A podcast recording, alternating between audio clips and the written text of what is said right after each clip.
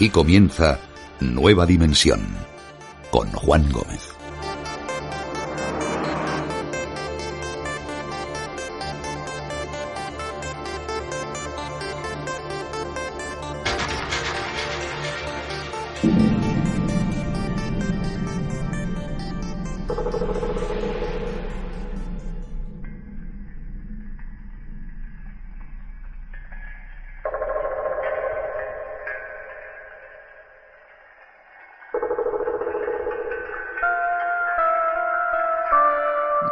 Buenas noches amigos. Yo creo que a estas alturas ya todos lo sabéis. Es muy probable que las brujas sean uno de los personajes más controvertidos de la mitología. La leyenda de su existencia, su aparente vinculación con lo maligno, su estatus de personas ajenas a la sociedad, con saberes únicos y al mismo tiempo extraordinarios, tuvo consecuencias en la vida de miles de mujeres. Y esto derivó en una de las épocas más oscuras de la humanidad.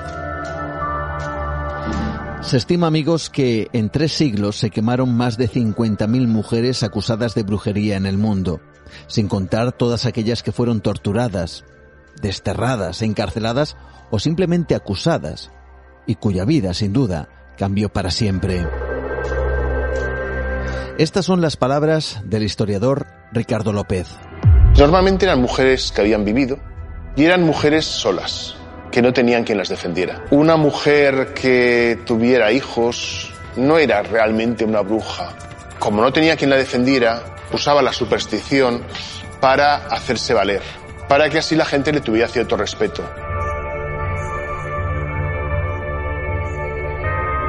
Escuchamos ahora, si os parece, al escritor y divulgador Jesús Callejo normalmente marginadas de la sociedad, normalmente solteras o viudas, tenían fama de hechiceras, de que de vez en cuando pues hacían sus hechizos para beneficiar o perjudicar a alguien o algo. Existía eh, una sensación de que si se metía mano a este tipo de mujeres o de personas, eh, los males que estaban asolando a una sociedad desaparecerían. Ahora escuchamos las palabras del mitólogo Jesús Francisco Rodríguez. Esa capacidad que se salía de lo normal eh, también producía un rechazo en la gente y al final las brujas eran criticadas.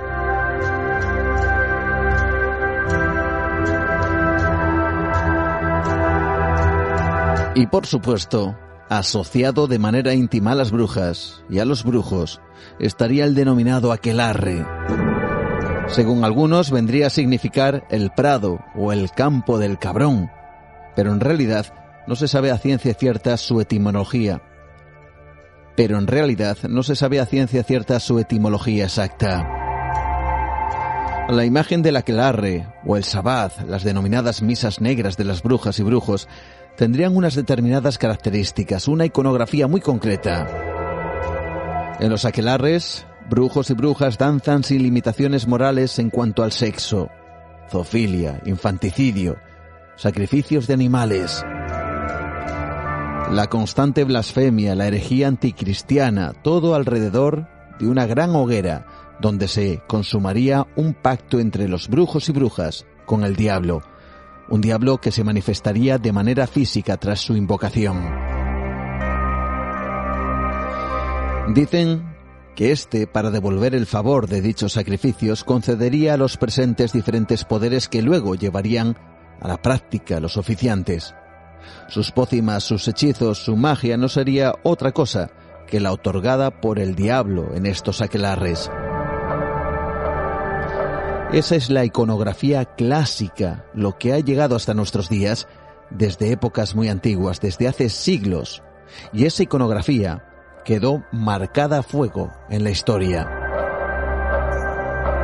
Una iconografía que provocó uno de los episodios más tremendos ocurridos, por ejemplo, en España, pero también hay que decirlo, únicos, como fue el auto de fe realizado en Logroño en el año 1610, donde entre otros se acusaron a varias mujeres de la localidad de Zugarramurdi en el País Vasco. Allí asistieron más de 30.000 personas para ver a quienes, según ellos, eran los responsables de los males que les acechaban. Se hablaba de secta diabólica, de personajes oscuros, de magias demoníacas, algo que derivó en un episodio tremendo para la historia. Los escritos de la época no dejan lugar a dudas, ni resquicio al detalle. Hubo unos 2.000 acusados y casi 5.000 personas sospechosas de ejercer la brujería. Finalmente, para varias de estas personas, su destino sería la hoguera.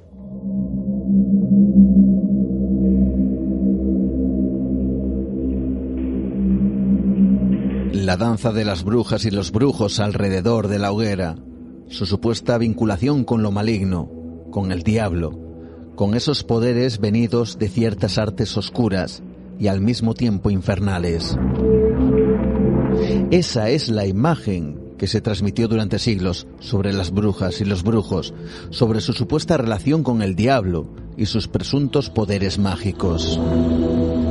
Está claro que ahora sabemos que nada de esa imaginería que se ideó para acusar a las brujas es cierta. Pero eso no impidió que siglos atrás muchos lo creyeran de verdad, y en España, aunque en menor medida que en otros lugares de Europa, y eso es importante resaltarlo, se produjo una cacería de brujas por diferentes puntos. Historias, cada una de ellas que alimentaron la leyenda y por supuesto a un tipo de mujer muy determinado. Sé que hemos hablado en alguna ocasión al respecto, pero nunca hemos hecho un recorrido por varios puntos de España para conocer algunas de estas historias. Y algunas, hay que decirlo, tienen cierta fama. Otras son totalmente desconocidas. Fijaos, hace tiempo hablábamos con José Gregorio González desde Canarias y como él mismo nos contaba algunas de las historias sobre brujas en las islas, historias desconocidas muchas de ellas. Hoy vamos a descubrir unas cuantas más con nuestro invitado, quien creo que conocéis muy bien, Enrique Chazarra, colaborador habitual de Cuarto Milenio.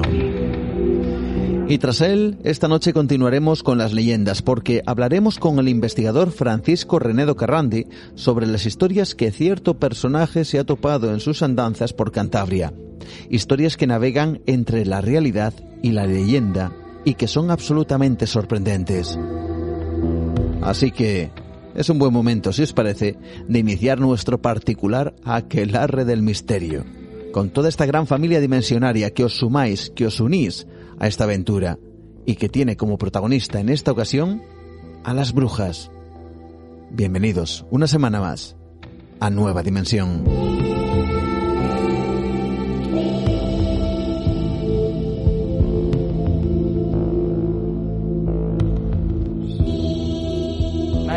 Circle be open yet forever unbroken. May the love of the goddess be forever in your heart.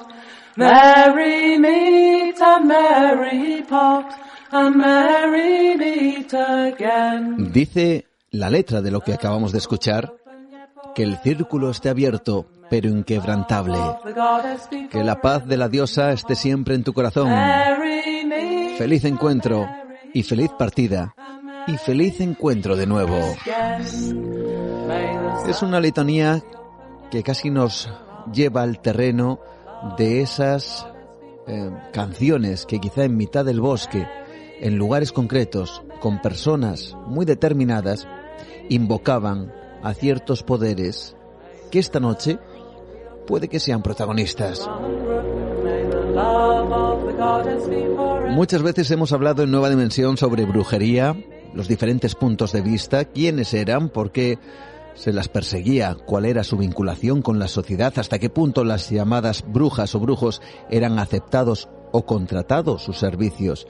Pero es cierto que el recorrido histórico y legendario de la brujería en España es amplísimo, tanto que cuando uno va en busca de esos viejos archivos, descubre historias, por ejemplo, en Cataluña, en Soria, en Canarias, en Baleares, en Navarra, en Castilla, en el País Vasco, en Andalucía, en Extremadura, en fin, la lista es enorme. Y luego están esos sucesos, y es cierto, de los cuales, curiosamente, no hemos tocado en Nueva Dimensión. Y creo que aunque conocidos, es hora de hablar de ellos. Porque hay una auténtica crónica de brujería en España. Y hay alguien que conoce muchas de sus historias. Él es Enrique Chazarra, investigador muy conocido por los seguidores sobre todo de, sobre todo de Cuarto Milenio, que acaba, voy a decir, de republicar un trabajo que recorre buena parte de España en busca de esas leyendas y esas historias de brujería. Su título, Crónicas de Brujería de Reediciones Anómalas. Y por supuesto, como no podía ser de otra forma, ya nuestro querido amigo Enrique Chazarra está con nosotros esta noche en Nueva Dimensión. ¿Qué tal? ¿Cómo estás? Bienvenido, Enrique. Hola, Juan. Muy bien. Un placer.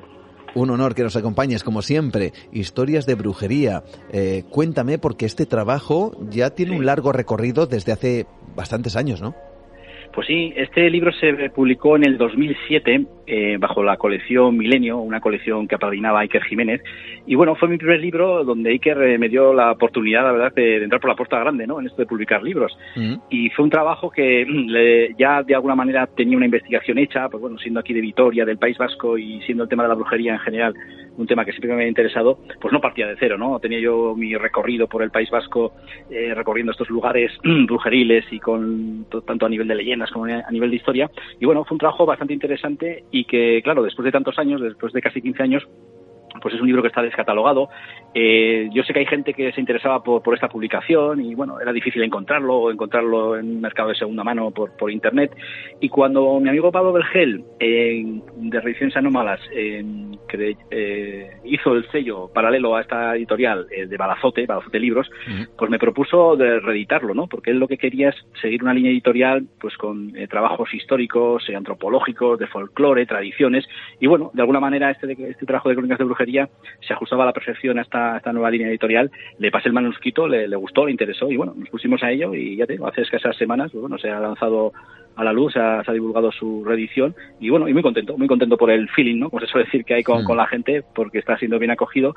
Además, eh, bueno, la novedad de este libro es que se trata de un libro ya editado en 2007, pero hemos incluido un prólogo de mi buena amiga Israel Espino, y luego Laura Pérez, una ilustradora fantástica, pues se ha encargado del diseño de, esa portada, ¿no? Esa, esa muchacha que hemos puesto en la portada, que bueno, que tiene una mirada eh, por lo menos a mí es la sensación que me da, ¿no? Entre, digamos, de resignación, ¿no? Por esa persecución que sufrieron algunas mujeres en, esos años importantes de, la brujería, y por otro lado, como una mirada eh, ocultando ese conocimiento ancestral, ese conocimiento que, tenían estas mujeres que de una manera errónea, como vamos a ver enseguida, ¿no? Pues fueron acusadas mm. de brujería. El trabajo que ya tenemos en nuestras manos, esas crónicas de brujería, reeditado por Reediciones Anómalas, en este caso por su segundo sello, gracias a Pablo Vergel, y, que nos lleva a este terreno. Por cierto, a mí me gustaría preguntarte, seguramente que muchos lo han hecho, pero no me resisto a hacerlo yo también. Eh, ¿Por qué este mundo de la brujería te ha traído tanto? Pues la verdad es que eh, uno siendo del País Vasco siempre, digamos, crece desde pequeñito con la idea que todo el mundo tiene en general sobre el tema de, de las brujas, ¿no? De esas mujeres que digamos volaban en escoba recorriendo grandes extensiones del espacio-tiempo casi y que se reunían en, lugares ocultos, ¿no? En prados del País Vasco, en valles del País Vasco, pues para hacer ahí sus tropelías, ¿no? Adorando al diablo y haciendo pactos y, rituales extraños. Y bueno, cuando uno crece con esa figura, pues eh, sobre todo el País Vasco es un referente, ¿no? En el tema de la brujería, aunque en este libro hablo de toda España, pues bueno, dedico algunos capítulos específicos a casos de brujeriles muy concretos aquí del País Vasco y uno crece con esas ideas preconcebidas y cuando, bueno, afición por el misterio me lleva un poco a indagar más sobre estos personajes, ¿no? Sobre las brujas y la brujería, pues bueno, al final uno se da cuenta de que, ojo, que igual no es como nos lo han contado o, está muy tergiversada la historia, ¿no? Y ese fue un poco, digamos, el, motivo, ¿no? De, este libro, ¿no? La clave de este libro. Intentar dar a conocer a la gente, pues, qué fue realmente la brujería en España, eh, qué fueron algunos casos importantes de España, cómo surgieron, por qué ese tratamiento no tan diabólico a las brujas y, claro, teniendo en cuenta no solo la historia, que es importante, sino también el legado cultural, ¿no? Que nos ha dejado esa historia de la brujería, pues, en, modo de, de y tradiciones que hay por todos los rincones de España. Y vamos, si te parece, Enrique, a buscar esos orígenes de la brujería. Tú lo cuentas en este trabajo, pero evidentemente me gustaría que lo, lo compartiéramos porque además nada tiene que ver, parece que esto ya es evidente, pero merece la pena explicarlo. Nada tiene que ver con la imagen que tenemos de la brujería o, o el brujo o la bruja en la actualidad. ¿no? Totalmente, totalmente. Eh, digamos, los arquetipos que nos han llegado de, la brujería pues son un poco imágenes icónicas que han surgido de aquellas mentes, digamos, que estaban obsesionadas ¿no? con perseguir a la, a la brujería, eh, no solo en, España, sino en, en, otros países de Europa, ¿no? que donde, digamos, la persecución a la bruja en países como Inglaterra, eh, Alemania o Francia, pues una persecución un poco más, más fanática, ¿no? No tanto como en, en España, como luego, luego veremos. Y es difícil muchas veces eh, decir cuál es el, comienzo, ¿no? Cuáles son los orígenes de la brujería. Es un fenómeno que no surge así como así.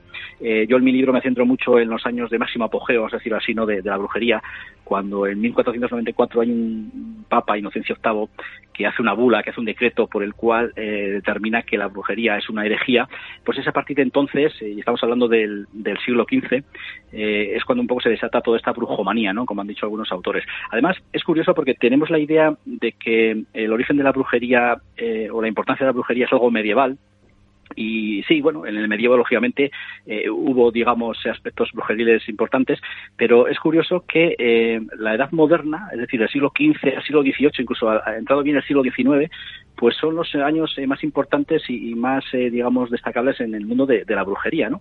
Entonces ya, por romper un mito, diríamos que, que, la brujería no es algo tan medieval como, como pensamos y que corresponde un poco a la, a la edad moderna y como te digo, por ejemplo, aquí en España, pues bueno, eh, empiezan a surgir algunos, eh, algunos términos que denominan a las brujas eh, no, no, como brujas, sino como brujas. Aparecen en algunos códices eh, catalanes eh, esta palabra como tal, que es para denominar a una persona eh, que está endemoniada o que es un demonio femenino. Empiezan a aparecer en los Pirineos algunos términos como brocha, que se parece también a bruja, y que también sirve para denominar a mujeres que tenían algunas capacidades. Y fíjate que te estoy diciendo eh, territorios eh, colindantes con el sur de Francia, ¿no? Pirineos, Cataluña. Y este es un detalle muy importante que yo también descubrí en, en esta investigación, porque resulta que eh, la idea, digamos, satánica o diabólica que tenemos eh, de la bruja, y sobre todo en el norte, pues viene un poco por ese contagio geográfico del sur de Francia, ¿no? Eh, tanto Francia como otros países europeos, como antes te decía, pues eh, persiguieron de una manera atroz la herejía de, de, la brujería, persiguieron a las brujas, torturaron a las brujas, quemaron a las brujas, y esa idea satánica y diabólica que tenían de, de estas mujeres, pues empezó a contagiar un poco por estos eh, lares, digamos, españoles, como son los Pirineos, como es la, el País Vasco francés, como es la zona del Valle del Batán, donde está el, la, la, localidad tan famosa de, de Zugarramurdi, mm. y en cambio, cuando uno se iba, digamos, eh, desplazando hacia el sur de, España, ese aire diabólico y satánico de, la bruja se iba perdiendo y ya la bruja era más una hechicera, era más una persona que ayudaba a las, a las gentes, que tenía un aspecto más benéfico, no, no tan satánico como, como el que había en el, en el País Vasco y en el norte de España. Hablas de esa bula, evidentemente hay un antes y un después desde ese mismo momento en donde se, se realiza o se, digamos, se, endemo, se demoniza, voy a decirlo un poquito mejor, se demoniza a la mujer que tiene ciertas capacidades o ciertos conocimientos. Pero, ¿por qué se mete la Inquisición por medio? ¿Qué tiene que ver? Pues hombre, eh, si nos centramos un poco en, en, en, España, que yo creo que es lo que nos va a llamar un poco la atención, eh, en España, digamos que las herejías eh, por las que estaba preocupadas el Santo Oficio, ¿no? la Santa Inquisición española, pues eran eh, herejías relacionadas con los judíos conversos, eh, judíos que se habían convertido al cristianismo, con otro tipo de doctrinas que iban un poco en contra del, del cristianismo. En cambio, con la herejía de brujería, a pesar de esa bula que hemos comentado, eh, interesaba demasiado a los inquisidores la, la, la figura de la bruja o, o la brujería. Mm. Es más, eh, hay algunas reuniones de inquisidores que cuentan las crónicas en 1522 en Granada. Hay una reunión de inquisidores españoles se tratan diversos temas relacionados con las herejías y en cuanto a la brujería se, se determina o se comenta que eh, bueno había que tener cierta cautela y prudencia porque era una cuestión un poco de ignorantes, ¿no? Como que el, creer en brujas, pues bueno, era, de gente analfabeta y, de monte que, no había que tenerlo mucho en cuenta, ¿no? Entonces eso llama la atención, digamos, esa prudencia, ¿no? A la que llaman estos inquisidores en, España respecto a la, brujería. Hay que decir eh, que, como te digo, eh, aquí en España, bueno, los procesos estos importantes que pudo haber de autos de fe, eh, la mayoría de los casos se, se, se sentenciaban herejías que poco tienen que ver con la brujería, ¿no? En cambio, eh, si uno habla de la Inquisición española, la brujería española en otros países de Europa, la fama que tenemos aquí es que aquí estábamos todo el día torturando y quemando brujas. Mm.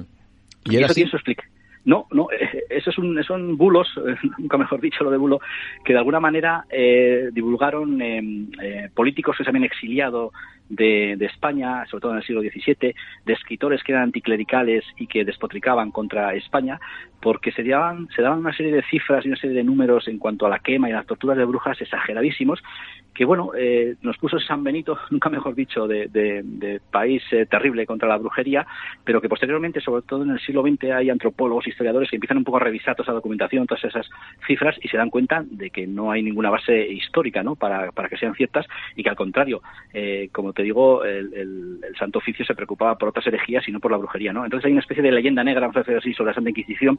A ver, no vamos a decir tampoco que la Santa Inquisición, pues bueno, era lo que era, entiendo en su contexto, y tampoco se trata de una ONG, lógicamente, ¿no? Pero bueno, me refiero que en el tema de la brujería fue bastante eh, cauta y prudente aquí en, en España. ¿Quién era el martillo de las brujas?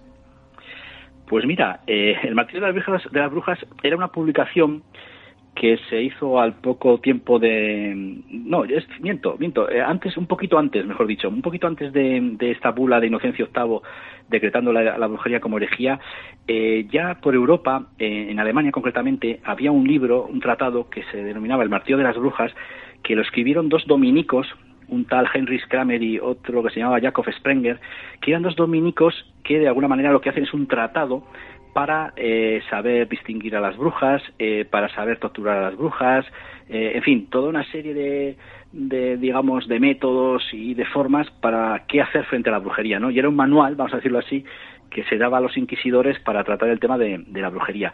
Y es un libro que, como te digo, se publicó en 1400 y pico y que actualmente eh, yo no sé por qué reedición va o por qué, digamos, eh, edición se, se, publica, pero que todavía se puede encontrar en las librerías. Yo hace escasas semanas, eh, casualmente, al hilo de esta vorágine aquí de la reedición de este libro de, Crónicas de Brujería, lo pude encontrar en una famosa casa de, libros y, resulta que estaba allí el, Martillo de las Brujas, ¿no? Esa es una edición después de tantos años que todavía se sigue publicando por lo curioso y lo, digamos, aberrante y, bueno, y exagerado que era el tema, porque estos dos dominicos tenían una absoluta obsesión por el tema brujeril y sobre todo en Alemania, ¿no? En su país es donde hubo una persecución muy fanática a la, brujería y eso se nota, ¿no? En los escritos que, que redactaron en este libro.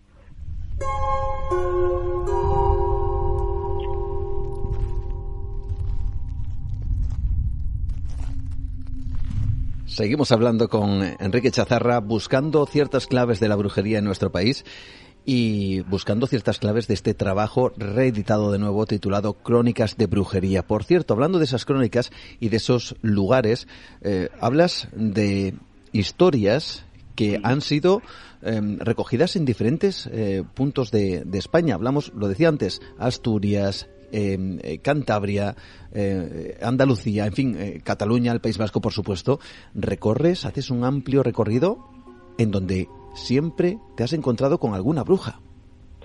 Sí, la verdad es es que si uno, eh, digamos, escarba un poco en, yo creo que en todas las eh, provincias de, España, pues siempre hay, eh, sobre todo a nivel de leyenda, a nivel de historia ya igual es más difícil, porque claro, lógicamente no en todos los lugares ha habido un auto de fe o ha habido una persecución brujeril reflejada en, legajos históricos, mm. pero a nivel de leyendas en todos los rincones y bueno, en Cantabria, que te voy a contar, amigo Juan, seguramente si recorremos en Cantabria, pues tenemos también ahí nuestros, nuestras leyendas brujeriles, ¿no? Y la verdad es que me parece que es un legado cultural interesante, porque al final la leyenda eh, se nutre un poco de la realidad histórica, ¿no? Y refleja un poco un tiempo ya pasado eh, en modo, a modo de, fábula o de cuento, pero bueno, no deja de ser un folclore interesante el conocer el tema de, las brujas. Y además eso es algo que yo, desde muy pequeñito, como antes te decía, aquí en el País Vasco, pues bueno, alrededor de Vitoria hay multitud de, pueblos donde a mí me llama la atención pues esas, esos lugares, ¿no? Con una toponimia relacionada con el mundo de, las brujas, ¿no? Por ejemplo, así me viene a, la cabeza, mm. eh, aquí cerca de, Vitoria hay un pueblo que se llama Arbulo, y ahí cuenta la leyenda que hay un lugar, hay una fuente, una especie de charca eh, que se llama la Fuente de las Brujas.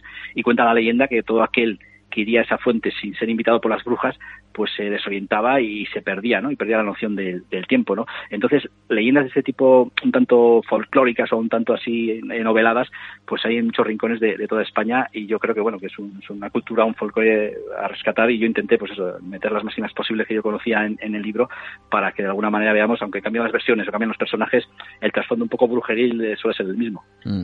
Hablas además no solo de brujas, sino de brujos y hay uno que me ha llamado muchísimo la atención, eh, sobre todo porque no conocía me, me, parece tremendamente curioso ya solo el nombre, Y seguramente que tú lo conoces porque evidentemente está muy cerca, está en Navarra.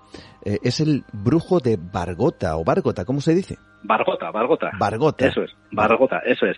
Sí, pues esta es una de las figuras que llama la atención primero porque, bueno, siempre se habla de brujas, de mujeres, y este hombre, pues bueno, era, era un brujo, ¿no? Era, era un hombre que su historia es bastante curiosa, ¿no? Y a la hora de investigar su, su historia, su figura, pues eh, ha llegado a tal fama el, el, personaje que no sabe uno dónde empieza la leyenda y dónde empieza la, la, realidad, ¿no? Porque se mezclan los dos aspectos en torno a la figura de este, de este personaje. Eh, eh, el brujo de Bargota, bueno, Bargota es una pequeña localidad que hay en, en Navarra. Eh, este hombre se llamaba Johannes Mellado y era un clérigo, era el, cura de, la localidad de, Bargota. Entonces, eh, bueno, cuenta la leyenda, insisto, más que, más que la historia, que este hombre eh, tenía fama o la gente sospechaba que andaba siempre metido en asuntos eh, turbios relacionados con, con, el diablo, ¿no? Por ejemplo, cuentan algunas crónicas que cuando este hombre llegaba a la parroquia para dar misa, venía sacudiéndose del hombro nieve, copos de nieve. Entonces, claro, no había nevado en, en, en, Bargota hacía muy buen tiempo y la gente deducía que este hombre venía volando y al atravesar la zona de alta montaña, pues se quedaba con la nieve en sus ropajes y por eso luego se la sacudía en, cuando aterrizaba ¿no? en, en tierra. Caray. Entonces, este, este, tipo de detalles que son más legendarios que otra cosa, pues alimentaban un poco lo que es la, la figura de, de, este brujo. ¿no? Eh, fue perseguido eh, por las autoridades eclesiásticas por esta fama brujeril, fue investigado. Lo que pasa que, bueno, no se le llegó a sentenciar. Eh, también hay una crónica y un poco conspiranoica por medio que habla que este hombre estaba muy bien situado, que tenía muy buenos contactos entre la nobleza eh, en Navarra. Entonces, por eso se libró un poco de la persecución de, de, la Santa Inquisición, ¿no? Porque estaba en el punto de mira debido a estos acontecimientos que supuestamente eh, hacía y que era denominado como, como el brujo de Bargota, ¿no? Entonces ahí tenemos, ya te digo, tenemos una historia que se mezcla tanto con la realidad que a veces eh, es difícil distinguir una cosa de otra, pero bueno, que existió, realmente existió, y si a, a uno de tus oyentes o a ti mismo te apetece ir a Bargota, pues bueno, tenemos allí la casa donde vivió, la, la calle donde donde tenía esta, esta vivienda y que como personaje histórico, pues bueno, Bargota ha aprovechado un poco ahí el tirón de esa fama ¿no? de, del brujo de Bargota. Nos quedamos con ese lugar, Bargota, hay que visitarlo y espero, si puede ser, visitarlo contigo, que seguramente será Venga. realmente fascinante. Y, y, fíjate que hay otro lugar, precisamente, eso sí, mucho más conocido al menos eh, para mí que Bargota, y probablemente mucho más conocido para el resto de nuestros oyentes, y es el famoso eh, lugar donde hubo una auténtica, dicen que sangría, según algunos, de quema de brujas. Zugarramurdi, mira que nosotros no hemos hablado de esto, antes te lo comentaba fuera de, de micrófono, no he, no he comentado, no he hablado nunca de este tema, pero desde luego si teníamos que hablar de ello tendría que ser contigo. Las brujas de Zugarramurdi que también están en este libro, pero cuéntanos la historia, aunque puede que muchos de nuestros amigos conozcan, pero seguro que hay detalles que tú solo conoces. Pues sí, eh, bueno, este, este caso era obligado a tocarlo en, en, el libro, ¿no? Hay un capítulo dedicado exclusivamente al caso de Zugarramurdi, más que nada porque, bueno, eh, también la gente conoce un poco la historia oficial que se ha divulgado hasta la saciedad, ¿no? Se han hecho incluso eh, algunas películas con mayor o menor acierto en torno a, este caso de, de, de Zugarramurdi, pero cuando uno lo analiza en profundidad, pues se da cuenta de unos detalles que son, que son importantes, ¿no? Porque para que te hagas una idea, estamos hablando de, del siglo XVII, estamos hablando de 1608, fíjate, o sea, no estamos hablando del medievo, estamos hablando de una época como antes te comentaba, en la, Edad Moderna, donde hubo toda una persecución brujeril que surgió de una manera pues bastante bastante simple, ¿no? Por resumirlo un poco, eh, bueno, Zugarramurdi es una localidad que está en el Valle del Baztán, está muy cerca de, del País Vasco francés, de la frontera con, Francia, y aquí, bueno, hay una, una chavala, una, una, una muchacha que trabaja como eh, criada en Zugarramurdi, eh, ella vive en Cibur, que es una localidad francesa que está al otro lado de la, de la frontera, y un día esta muchacha que se llama María de Simildegui, pues allí por 1608 dice que eh, ella suele acudir a Aquelarres en Zugarramurdi y que allí ve a vecinos de, de, del pueblo, ¿no? Entonces, claro, cuando esto se empieza un poco a divulgar por y a extender este rumor por todo el pueblo, pues bueno, empieza a haber una serie de acusaciones de unos vecinos a otros, donde se acusaban que efectivamente que esta vecina es bruja, que su marido es brujo, que, que, que aquella persona también eh, va a estos aquelarres. Y lo que no se sabe de la ciencia cierta, y yo creo que eso nunca lo sabremos, es por qué esta muchacha, María Simildegui, empezó a decir esa serie de, de, acusaciones, con qué motivos, aunque con el paso del tiempo y de la investigación eh, se ha llegado un poco a la conclusión que al final, eh, en el caso de Zugarramurdi, como en tantos casos, como en el caso de Salen, que luego podemos comentar, en otro caso mítico, que aunque nos pilla lejos, pero al final final el trasfondo es muy parecido, pues resulta que eh, lo que eran rencillas entre vecinos, envidias entre vecinos, disputas vecinales por tierras, por ganado, por cosas muy, muy cotidianas, pues al final se utilizó un poco el tema de la brujería como para acusar y, fastidiar ¿no? al, prójimo. ¿Qué ocurre aquí? Que, bueno, en un principio, cuando se extiende esta fiebre brujeril por Zugaramurdi, eh, bueno, el párroco de, de Zugaramurdi, eh, Felipe de Zabadeta, en un acto bastante prudente y lógico, dice, bueno, pues esto que no salga de aquí, vamos a hacer unas penitencias, unas oraciones, unas misas, y esto lo zanjamos de, esta manera. Pero ¿qué sucede? Que cerca de Zugaramurdi eh, está la localidad de Urdax, donde hay un monasterio, y resulta que el abad de este, de este monasterio, Fray León de Araníbar, se entera del revuelo ¿no? que había en, en Zugaramurdi. ¿Qué sucede? Que este personaje clave en esta historia estaba haciendo méritos para, digamos, eh, ser delegado de la zona de, la Santa Inquisición. Entonces, claro, eh, lo tenía huevo, pues eso es vulgarmente, ¿no? Mm. Él, digamos, eh, se chiva al Santo Oficio de Logroño, que es donde controlaba toda la zona del País Vasco, Cantabria, Navarra, toda esa zona de, los Pirineos, controlaba el Tribunal de Logroño, digamos, denuncia que hay un brote de brujeril en, en Zugarramurdi y a partir de ahí, de ahí es cuando ya un poco se desata toda, toda la historia, ¿no? vienen los inquisidores, interrogan a las personas, eh, para que hagas una idea, pues bueno, a esta gente se les acusa de ser una secta de brujería, que hacían rituales, que hacían tormentas en el Cantábrico para hundir barcos, que eh, se reunían por las noches en campas de alrededor de Zugaramurdi pues para hacer rituales y pocimas adorando al diablo. En una palabra, en lo que se les acusa eh, formalmente de una manera jurídica, aunque hoy en día no suene raro, es de ser una secta de, brujería, ¿no? formada por brujos y brujas en vecinos de, esta localidad.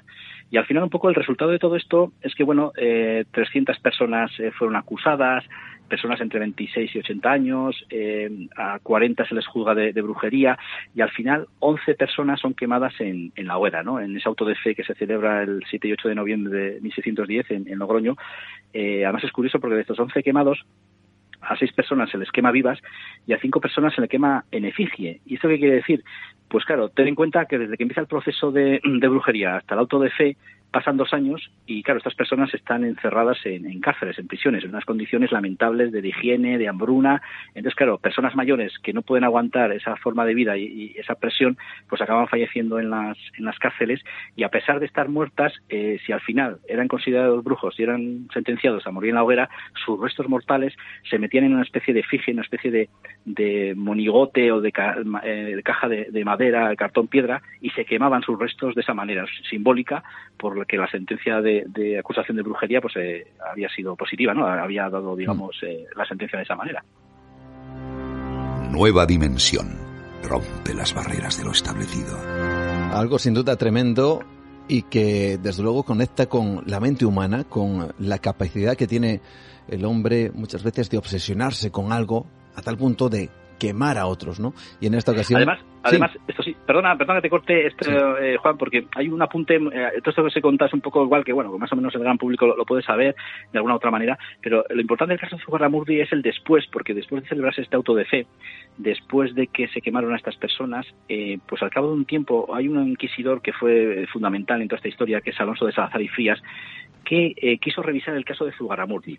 Entonces hizo nuevas investigaciones, nuevos interrogatorios, recorrió de nuevo el Valle del Baztán interrogando a los vecinos de Zugarramurdi y al final se dieron cuenta de que todo había sido, pues lo que decía al principio, envidia, rencillas y mm. malos rollos entre vecinos. Eh, dijeron que todo había sido un gran error, pero claro, ya era demasiado tarde, ¿no? Para, para las personas ajusticiadas. Entonces, este caso de Zugarramurdi, pues eh, crea un antes y un después, ¿no? Eh, si ya de por sí en España había una cierta prudencia, pues a partir del caso de Zugarramurdi, viendo lo que había pasado, pues de alguna manera todavía ya la Santa Inquisición, pues bueno, eh, se, le ve más cauta y más prudente en este asunto. De hecho, un año después, en 1611, hay un intento de mm, acusaciones de, brujería en el País Vasco otra vez, y resulta que eh, en Fuenterrabía concretamente en 1611 y resulta que bueno eh, haciendo un poco alusión a lo que había pasado en Zugaramurdi pues bueno eso no trascendió en absoluto o sea un montón de vecinos acusados de brujería a que se solucionó de una manera pacífica y simple y no trascendió porque todavía tenían en mente un poco lo que había pasado en Zugaramurdi que se les había ido de las manos mm. Casos tremendos que desde luego merecía la pena tocar aquí en Nueva Dimensión, a pesar de que eh, nunca lo habíamos hecho. Y la verdad es que se nos ponen los pelos de punta, incluso sabiendo ciertos detalles que ya sabíamos o descubriendo otros, como los que nos trae esta noche Enrique Chazarra. Por cierto, hablando del País Vasco, eh, comentas que hay una insólita explicación acerca de la brujería en esa parte de España. Cuéntame. Sí, sí, eh, pues mira, este es, una, es, un, es un documento que está en, en un libro. En un determinado capítulo hay una obra escrita por el franciscano Fray Juan de Luzuyaga, que es un, eh, paisano, bueno, paisano, sí, es un alavés, ¿no? Natural de Ozaeta, un pueblecito aquí de, de Álava, que se titula eh, Paraninfo Celeste. Entonces aquí expone una insólita explicación sobre el origen de, de la brujería vasca, concretamente, ya que da a entender que hace mucho tiempo había un brujo francés llamado Endo, que viajó precisamente a la región de Cantabria, ahí donde tú estás, porque quería enseñar a las gentes de, de aquella zona las artes de, de la brujería, ¿no?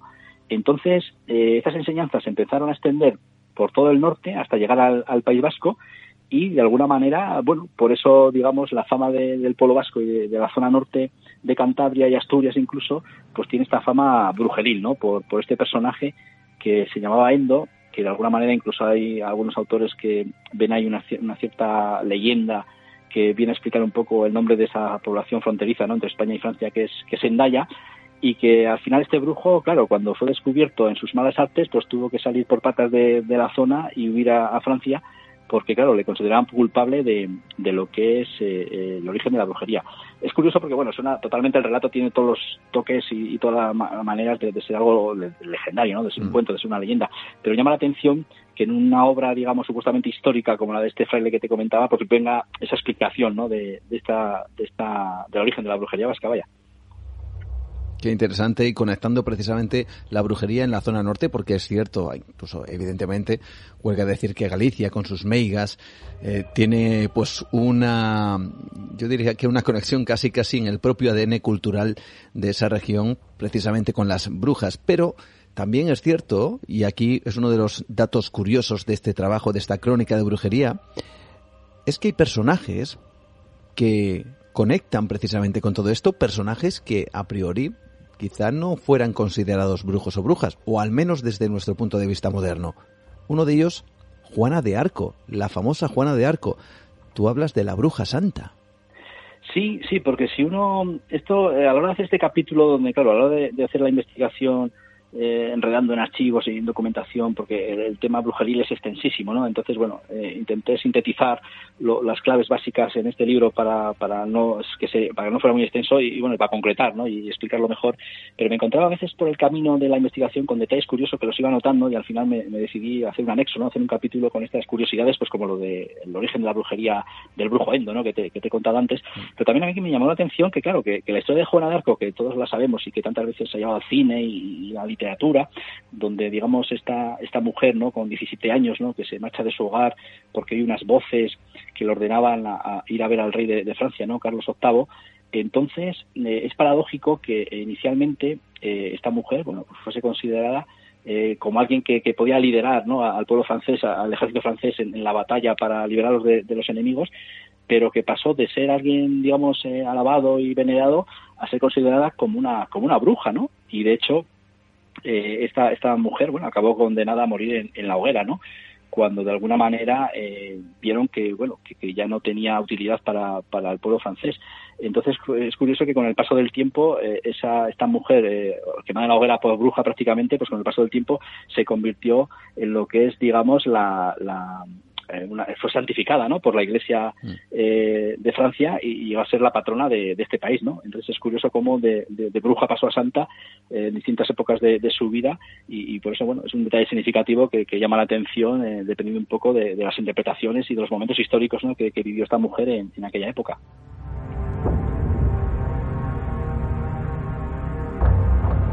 Cosas realmente fascinantes, historias y personajes que nos llevan a ese antiguo mundo en donde, dicen las brujas, convivían con ciertas artes mágicas tan siniestras como algunos dirían que benditas. Y lo digo porque durante mucho tiempo se consideró a la bruja una especie de ser demoníaco, aunque como hemos descubierto, o como seguramente muchos de vosotros también sabéis, el origen de esa brujería es bien diferente. Y por supuesto también tenemos y conectamos con ciertos casos que trascendieron a lo largo del tiempo y que al igual que esas famosas brujas de Zurragamurdi, también hubo otro lugar en, en, el mundo llamado Salem, donde ocurrió algo similar. La gente se empezó a acusar unos a otros y acabaron por condenarse y por quemar a personas aparentemente inocentes ante la Santa Inquisición de la época. Ese fue un lugar, Salem, pero es que tú comentas, Enrique, que aquí en España hubo algo similar.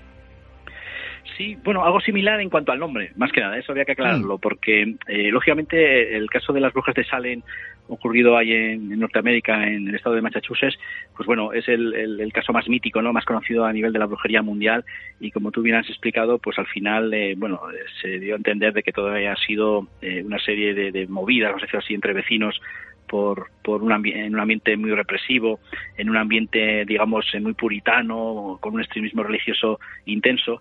Entonces, lo curioso de esta historia es que si en 1692 eh, fueron ahorcadas 19 personas, eh, cinco años después se pidió perdón, porque realmente revisando el caso y con la perspectiva del tiempo se dieron cuenta que, que aquello no tenía ningún sentido, que había sido todo pues eh, envidias y malos rollos entre vecinos, ¿no? O sea que a pesar de la distancia geográfica con Zugarramurdi, pues fíjate que, que el origen de, de, estos casos son, son muy, muy parecidos. Y yo en el libro a lo que me estabas preguntando, eh, sí que hago mención y me llamó, me llamó la atención, ¿no? Porque resulta que eh, en España, concretamente en la comarca valenciana de Baladaiba, tenemos eh, lo que es una localidad que se llama Salen el mismo nombre que la localidad salen del caso brujeril, ¿no?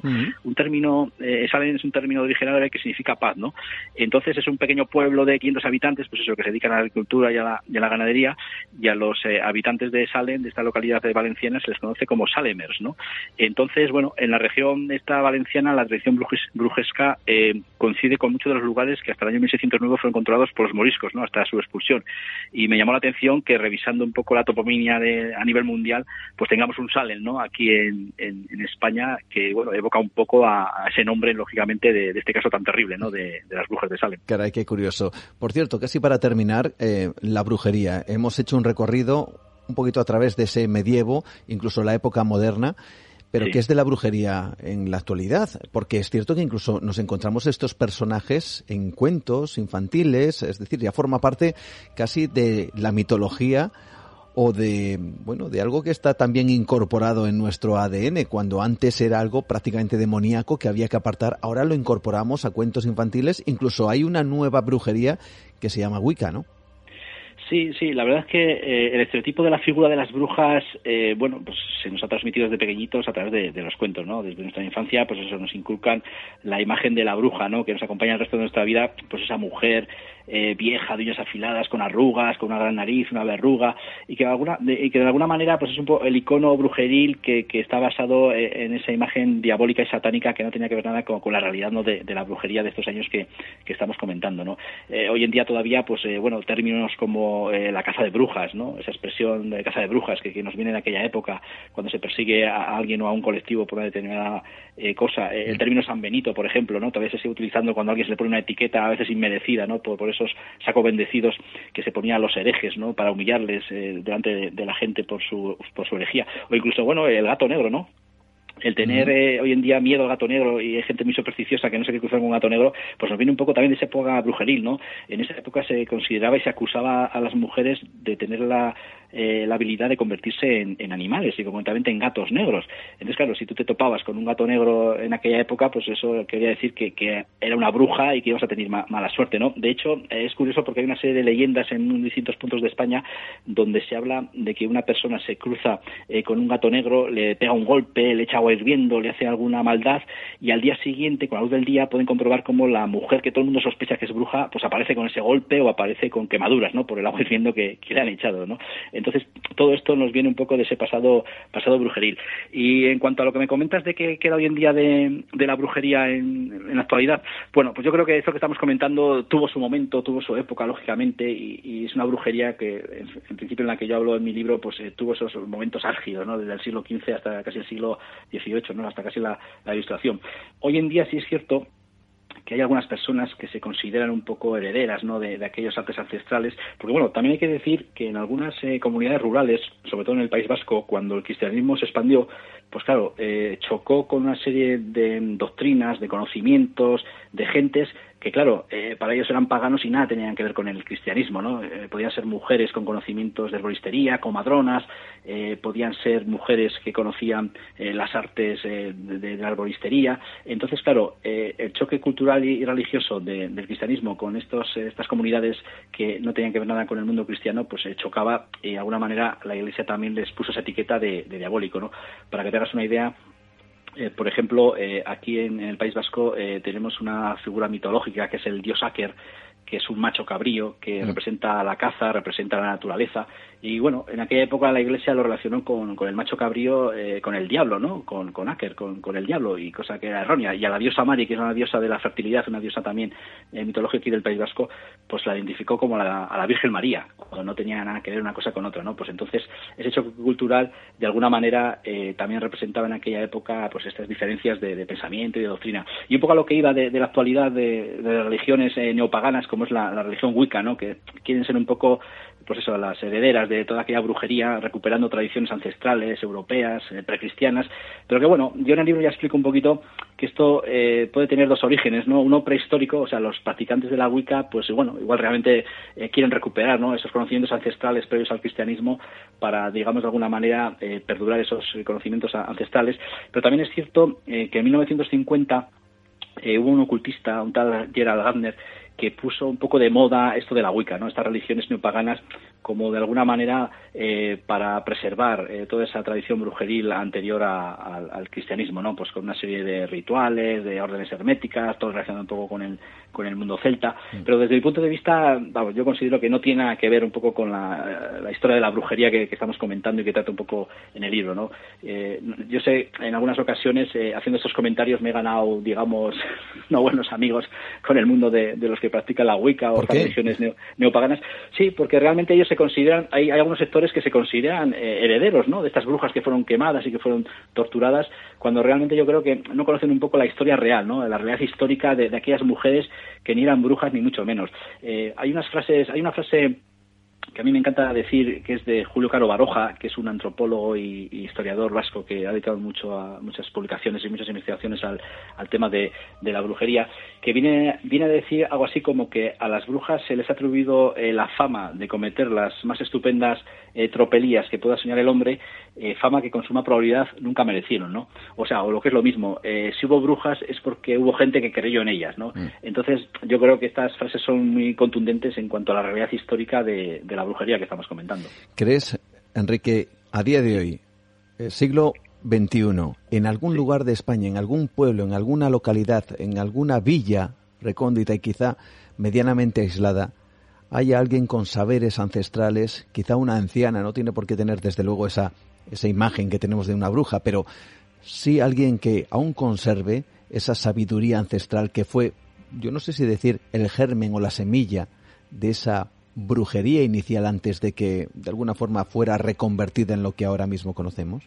Seguramente, seguramente yo, o sea, estoy seguro, estoy seguro porque yo eh, cuando he recorrido algunos de los rincones aquí de, del País Vasco, por ser la zona que me toca más, más de cerca, eh, todavía hay una serie de, de, creencias, una serie de rituales que yo he podido, eh, que me han podido contar, ¿no? Y que me han podido, incluso gente ya, de, no, no, muy, no muy mayor, sino eh, hijos de, de, señoras que, que bueno, que de, generación en generación se van transmitiendo conocimientos a veces de, bueno, esta planta es buena para esto, esta planta es buena para lo otro, o que todavía a nivel un poco de, rituales mágicos, pues eh, es muy frecuente ver en muchos caseríos aquí de, del País Vasco lo que es un egusquilore. Un egusquilore es un cardo eh, silvestre, ¿no? Que crece en, en, ciertos montes y ciertos lugares de aquí de, del País Vasco, mm. que representa, eh, quiere decir en, euskera, egusqui es sol y lor es flor, ¿no? Es la flor solar, la flor del sol.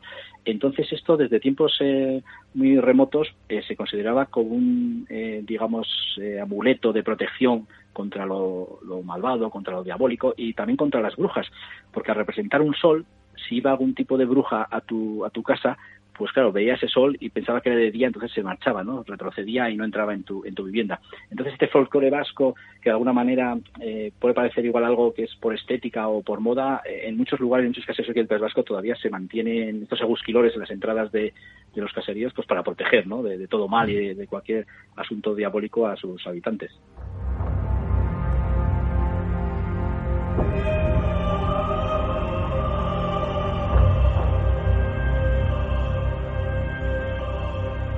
Crónicas de brujería, de reediciones anómalas, rescatamos esas viejas historias, esas leyendas a través de las palabras de Enrique Chazarra. También recomendamos, evidentemente, este libro porque tenemos una nueva oportunidad para descubrir estas historias, además con ese prólogo de Israel Espino y, por supuesto, con todas las cuestiones que tienen que ver con el misterio, con la magia, por supuesto, y con los saberes ancestrales que al parecer aún perviven remotamente, pero aún perviven en España en algunos puntos.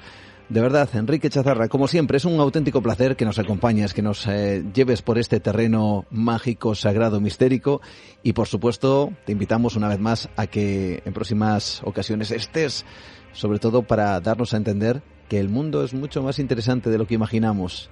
Gracias, Enrique. A vosotros, a ti, Juan, un placer. Hasta cuando queráis.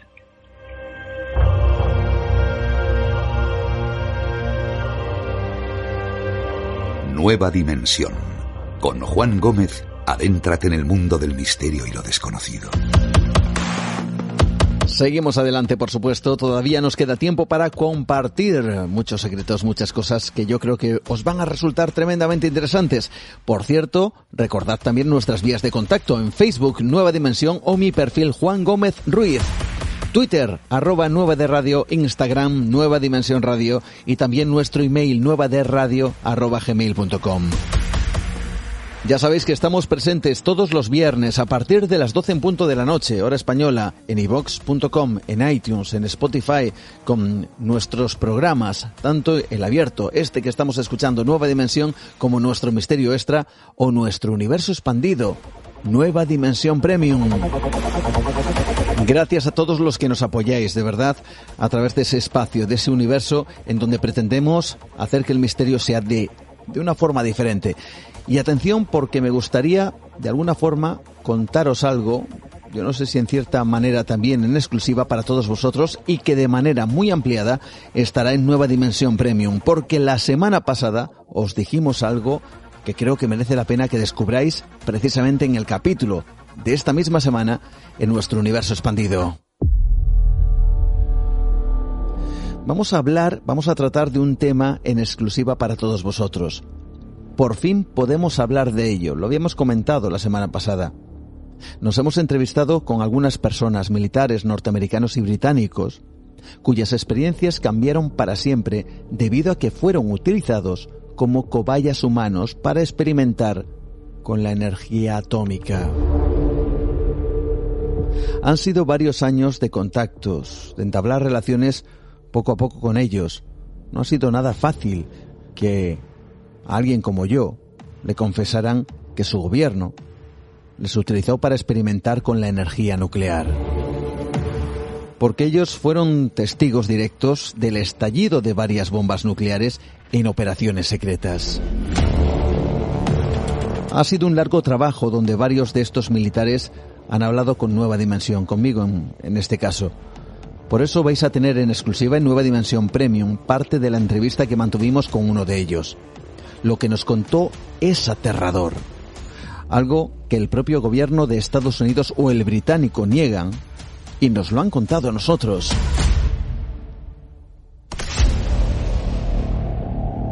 Un trabajo de investigación por mi parte de varios años hasta conseguir esos testimonios. Algo que conecta además con otra cosa que va a ser protagonista en Nueva Dimensión Premium. Porque esta gente, estos militares, fueron usados como ratas de laboratorio, amigos. Les usaron para averiguar el efecto de la radiactividad de las bombas nucleares, algo tremendo. Pero es que también en Nueva Dimensión Premium hablamos de los alimentos irradiados o ionizantes. No sé si lo sabíais, pero en el mundo, incluido España, se comercializan alimentos que han sido tratados con dosis de radioactividad, que, no controlada, puede ser absolutamente letal. Han ocurrido accidentes con estos alimentos radiactivos y queríamos saber más cosas, tanto que incluso llamamos al Ministerio de Sanidad para que nos contara qué podía decirnos sobre los alimentos irradiados en España. Atención, porque esta es parte de esa misma llamada. Bienestar Social, Oficina de Información y Atención al Ciudadano. Oficina de Información, buenos días. Hola, muy buenas. Eh, mi nombre es Juan Gómez, eh, soy periodista y estoy buscando información acerca de lo que se denominan alimentos ionizantes o alimentos irradiados. No sé si conoces algo al respecto. ¿Conoces un poquito? No, no, la verdad que no. Lo- como es una pregunta técnica, eh, Ah. ese tipo de cuestiones, siempre aconsejamos que nos manden un correo electrónico. Alimentos Sí. ionizantes. ¿sí? Ionizantes, sí. Son eh, en España, sé que en otros países, por ejemplo en Estados Unidos se utiliza mucho, en Francia también. Ya, ya. Vale, pues te vamos a mandar si hay legislación, si hay información, Sí. si hay algún proyecto que esté en marcha para regular ese tipo de medicamentos, también te lo enviaremos. O eh, si tú ves que a lo mejor no te convence la explicación que te demos, eh, tú sigue insistiendo, ¿vale?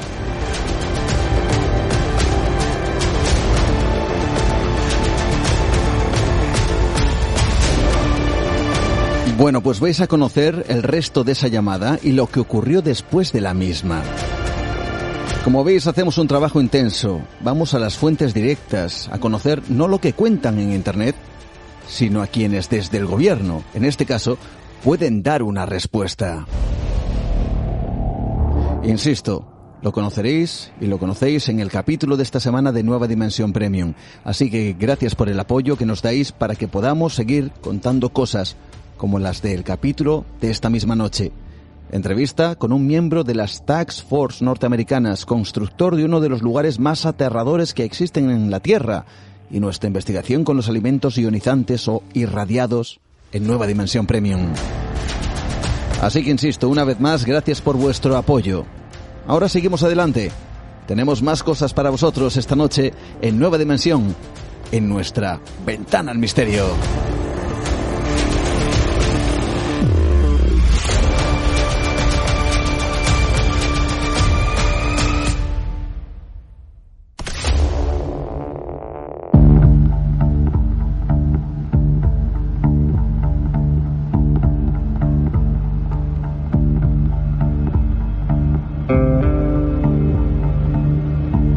Vosotros seguramente, eh, más que muchos, con toda seguridad conocéis el valor de quienes buscan el misterio o las historias insólitas por sus propios medios, quienes son capaces de realizar cientos, miles, yo diría, de kilómetros para entrevistarse quizá con el último anciano del lugar que atesora una historia que no guarda en otro sitio que no sea en su memoria. Yo siempre lo he dicho y puede que insista esta noche, pero si no fuera por ciertos investigadores de raza que van casi pueblo a pueblo, casa por casa para averiguar lo que no se encuentra en ningún libro, no conoceríamos ciertos acontecimientos insólitos, curiosos y yo diría que fascinantes. Por eso, en estos instantes que nos tocan ahora mismo en Nueva Dimensión, me gustaría hacer un recorrido con uno de esos investigadores de raza. Él es Francisco Renedo Carrandi. Es una rara avis en este mundo globalizado que se mueve a golpe de teclado, ratón y dispositivo electrónico. Su búsqueda incansable le ha hecho, yo diría que la albacea de ciertas historias que ha querido extraer de la memoria para plasmarlas sobre el papel. Leyendas, todas ellas recogidas de punta a punta de una región que tiene gran cantidad de misterios, pero que esconde muchos más. Una región como es Cantabria. Entre sus valles y sus montañas se encuentran esos enigmas. Solo hay que ir en su busca. Ahora toca hablar de ellos. En un instante, en Nueva Dimensión. No os lo perdáis.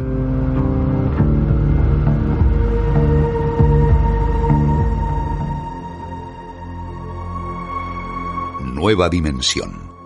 Un viaje por el terreno de lo imposible. Con Juan Gómez.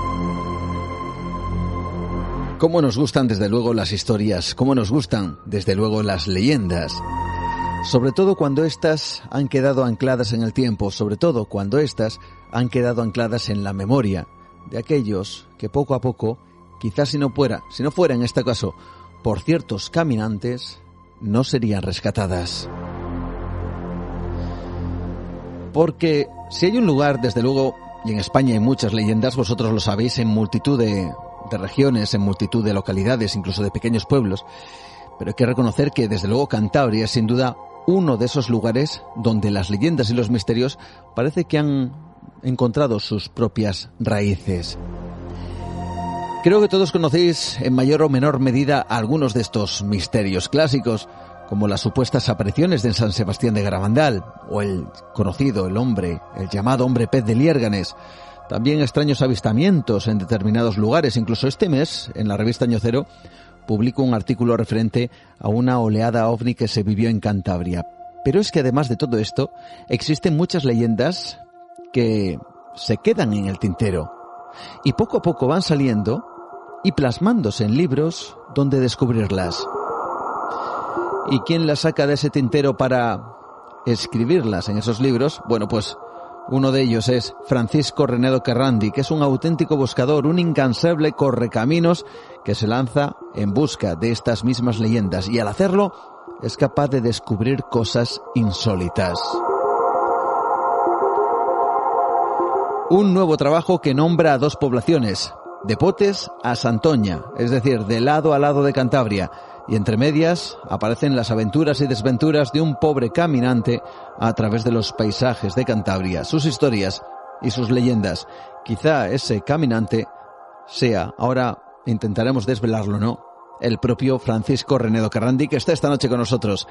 Francisco, Fran, ¿qué tal? ¿Cómo estás? Muy buenas noches. Hola Juan, pues muy buenas noches y siempre encantado, encantado de estar con vosotros y con tu estupendo programa, ¿cómo no? Bueno, cuéntanos, eh, porque además de hacer esos recorridos a través de las leyendas y las historias de Cantabria, también hay que decir que te dedicas a hacer rutas precisamente para dar a conocer algunos de estos misterios que, que tiene esta región increíble, ¿no?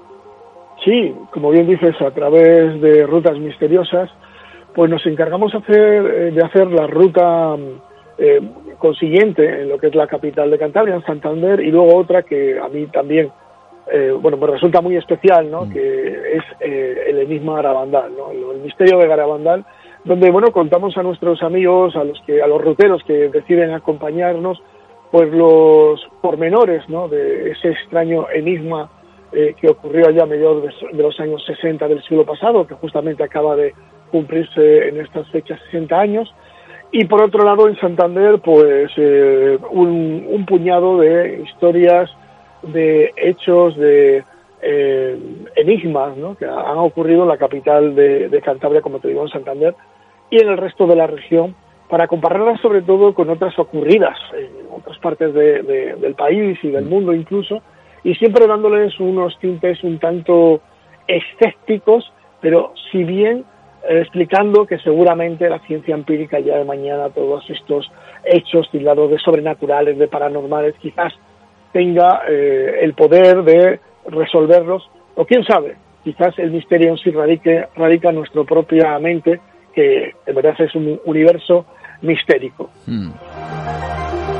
Cuéntanos cuántas cosas quedan todavía por descubrir en una región como Cantabria. Faltan muchísimas, Juan. Date cuenta que, como antes decías, eh, este libro, a pesar de las docenas de historias que recogemos en él, eh, bueno, casi por razones de paginación, como ocurre en muchísimas ocasiones a la hora de, escribir un libro, de editar un libro, mejor dicho, pues se tienen que quedar forzosamente eh, a pesar y con pena del que aquí suscribe, pues en el tintero, ¿no? Quizás para otra ocasión en el que podremos dar luz y podemos sacar a la luz todas estas historias que no por eh, su falta de validez ni porque sean menos eh, curiosas o eh, se han quedado en ese lugar, sino que simplemente por razones técnicas se quedan ahí, ¿no? Pero bueno, yo creo que tiempo al tiempo y, y con, nuevos trabajos que si Dios quiere eh, rompen en el futuro, pues seguramente, como te digo, aparecerán en nuevos trabajos, Juan. Mm. Y has ido recorriendo Cantabria de extremo a extremo, de Potes a Santoña, y te has encontrado con diferentes historias. Yo no sé si tú o un caminante. ¿Quién de los dos? Bueno, yo creo que eso tenemos que dejarlo, ese, eh, esa, esa duda tenemos que dejar en el, en el lector, ¿verdad? Lo primero es que a mí, eh, por supuesto, me gustaría que los lectores leyeran, parece una redundancia, ¿no?, el libro, y que sacaran su propia conclusión. En este libro, eh, bueno, como los que siguen mi humilde obra van a poder observar, quizás se aparte un poquito del ambiente de enigmas, de misterio, ¿no? que habitualmente tocamos, a pesar de que también otros trabajos como eh, Brujería Superstición en Cantabria o Las Piedras Calladas, hablamos por el cierto costumbrismo, cierta etnografía de la región, pero mm, eh, fíjate, Juan, en este trabajo también quisimos dar, aparte de lo que son eh, los trabajos que, como te digo, habitualmente suelen tener un cariz más de, de reportaje, ¿no? de periodístico, aquí quisimos darle un tinte más de novela, un, tinto, un, tinte novelado para, mm, en cierta manera, yo creo que eh, pues dar un poquito más de atractivo ¿no? a estos relatos, no hacerlo fríamente de lo que es prácticamente un trabajo estadístico, y, o de cronología y, en esta ocasión pues hemos puesto a un hipotético o un real, quizás, quién sabe, Juan, caminante, hmm. que se dedica a recorrer nuestra geografía. También tengo que decirte, Juan, que, bueno, yo como gran admirador de uno de los maestros de las letras, eh, a través de sitios hispanas y, universales, como es Camilo José Cela, ¿no? Eh, a leer sus eh, libros de, de, de viajes, ¿no? Viaje a Alcarria, segundo eh, viaje a Alcarria del niño Alvidasoa, pues eh, me daba cierta envidia, envidia sana, ¿no? Y por supuesto si quería emular mi, a la sola de los zapatos de este insigne escritor, pero eh, me hacía mucha gracia como este hombre, el estilo que utilizaba a la hora de recorrer esos caminos, ¿no? Y yo pensé, bueno, ¿por qué no aquí en Cantabria? Pues de alguna manera imitarle, ¿no? O hacer que un caminante también recorriera eh, nuestros pueblos, nuestras leyendas, nuestras historias y diera de una manera un tanto simpática conocer pues eh, al resto de sus paisanos y por supuesto de la gente que se quiera acercar a este libro pues eh, conocer estas historias tan entrañables por un lado y a veces tan desconocidas como no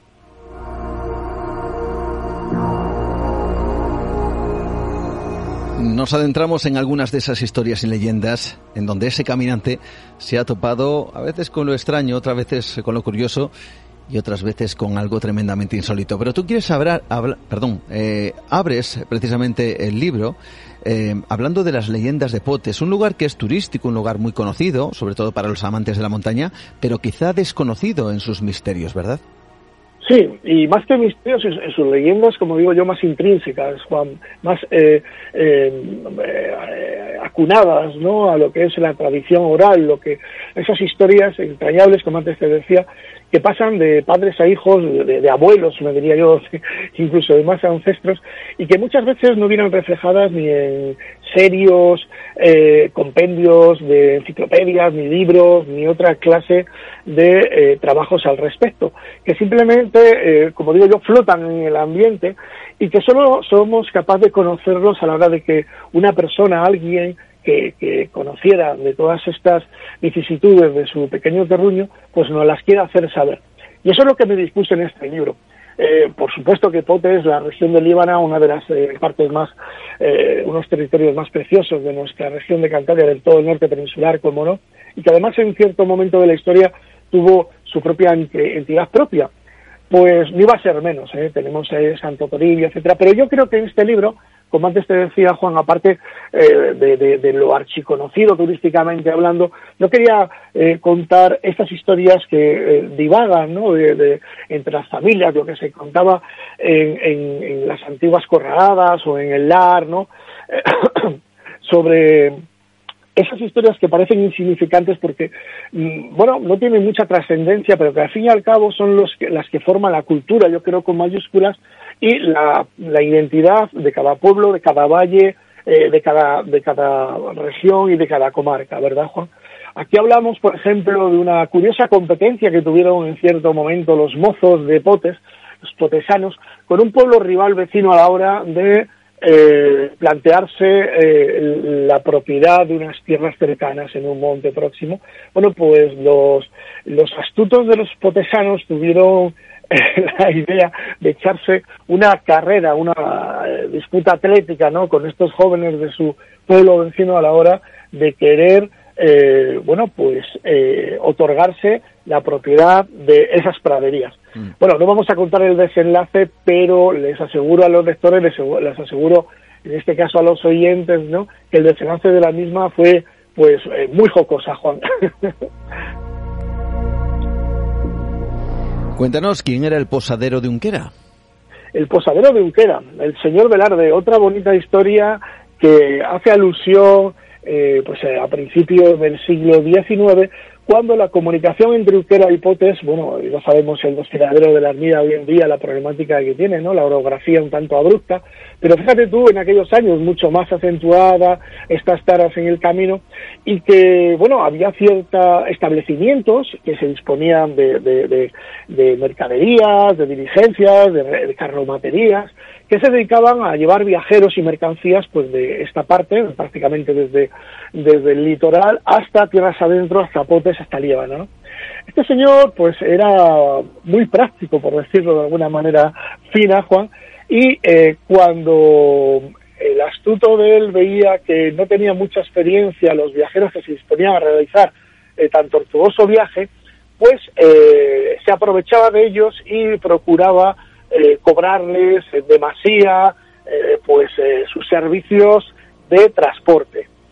Tal era así, tal era la usura que este señor tenía, que además de eso, su poca simpatía hacia el clero hacía que cuando daba limosna a los mendigos que se apostaban al lado de la iglesia del pueblo, pues les firmaran a modo de recibir esas limosnas que les daba, con la promesa, como ellos mismos decían, como estos pedigüeños decían, que que eh, Dios se lo iba a pagar en un día, ¿no? Bueno, pues un día cuando recogió ciertos recibir, ciertos números de, de, estos recibos que él exigía a, los mendigos, ni corto ni perezoso Juan se acercó a casa del cura porque él comprendía que el representante de Dios en la tierra era el señor párroco, el señor cura de Unquera. Y eh, con cajas destempladas argumentó al señor cura que le abonara todo aquello que había dado eh, antaño a estos mendigos, a estos pobres, ¿no? Y que, sí, sí, y que, bueno, pues como te puedes, eh, como te puedes eh, pensar, el, el, el, cura del pueblo se lo tomó todo esto a broma, chanza. Pero esto aquí, que este señor, el, señor Velarde, poseedor de la casa de postas, de la parada de postas, eh, sin encomendarse a, a, Dios ni al diablo, nunca mejor dicho, pues decidió meter al cura a pleito. ¿Y cuál era su, mm, bueno, su, potencia y su poder en aquella época eh, entre las personalidades más distinguidas y su influencia en la política e incluso sobre los jueces, que, bueno, pues como te decía antes, en el desenlace fue bastante curioso, Juan.